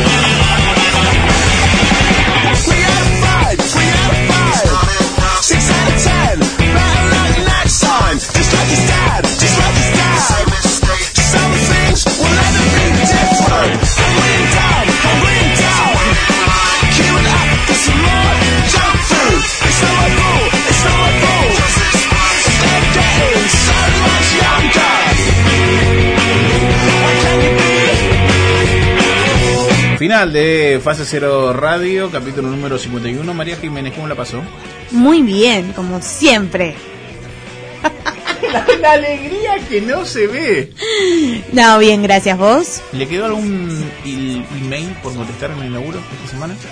No, bueno, recién estamos promediando la semana. Bueno, depende cuando nos escuchen, ¿verdad? Pero no, al día, siempre al día con los mails porque me da mucha ansiedad ver el numerito ahí de... Viste que hay gente que tiene la casilla de mail 3.000, 4.000... Eh, bueno, bueno, no, me muero. Prefiero... Tengo, entre las tres mails que tengo, debo tener cerca de 1500. Pero vos tenés así el celular también, ¿verdad? Sí. ¿Cómo lo hacen? ¿Cómo lo hacen? Yo neces- Cuando nos conocimos, eh, tenías como una, una psiquis por decir, "Che, si le sacas todos los. ¿Y si abrís las conversaciones? Porque Álvaro no es que te clava el visto. Deja ahí la conversación muerta por cuatro o cinco años aprox. Entonces el numerito que dice el WhatsApp dice 5.834 mensajes sin leer. Me muero, me muero realmente, me Pasa, muero. Pero bueno, en fin. No, yo no puedo, no puedo. Necesito abrir la conversación por más que no la vaya a responder o no la vaya a leer. Tampoco que me escribe tanta gente, mi hermano. Eh, deseo de cumpleaños para su querido hermano. Mi hermano cumple 18, está, es un delincuente. ¿A quién pensás que va a cumplir 18? ¿Quién es tu, tu hermano? Ya. Mi hermano Julián, 18. Julián. Perfecto. ¿A quién pensás que va a llamar primero Julián cuando te diga próximo? A mi mamá. Fija. ¿Con 18? Sí, sí, con 34. La va a llamar a mi vieja. Mamá, venimos a buscar mamá. Olvídate. Bueno, bien, perfecto, perfecto. Así que sí, fiesta Eh, de 18 tenemos. Bien, eh, recuerden que pueden encontrar todas las entrevistas de Fase Cero en Spotify y también en YouTube, allí tan sencillo y simple como Fase Cero Radio. Capítulo número 51, espero que lo hayan disfrutado. Estamos muy cansados y iremos por más, claro que sí. ¿Por qué decimos que estamos muy cansados? ¿Qué le Pues importa a la gente? Ay, él está agotada. No me bueno, depositaron plata todavía. Cuando me depositen, Miki, cuando te depositan, aumentas como, ¡eh! O no, no dura poco porque después Sí, hay, hay que pagar. Este es como el programa de la queja. ¡Chao! Adiós.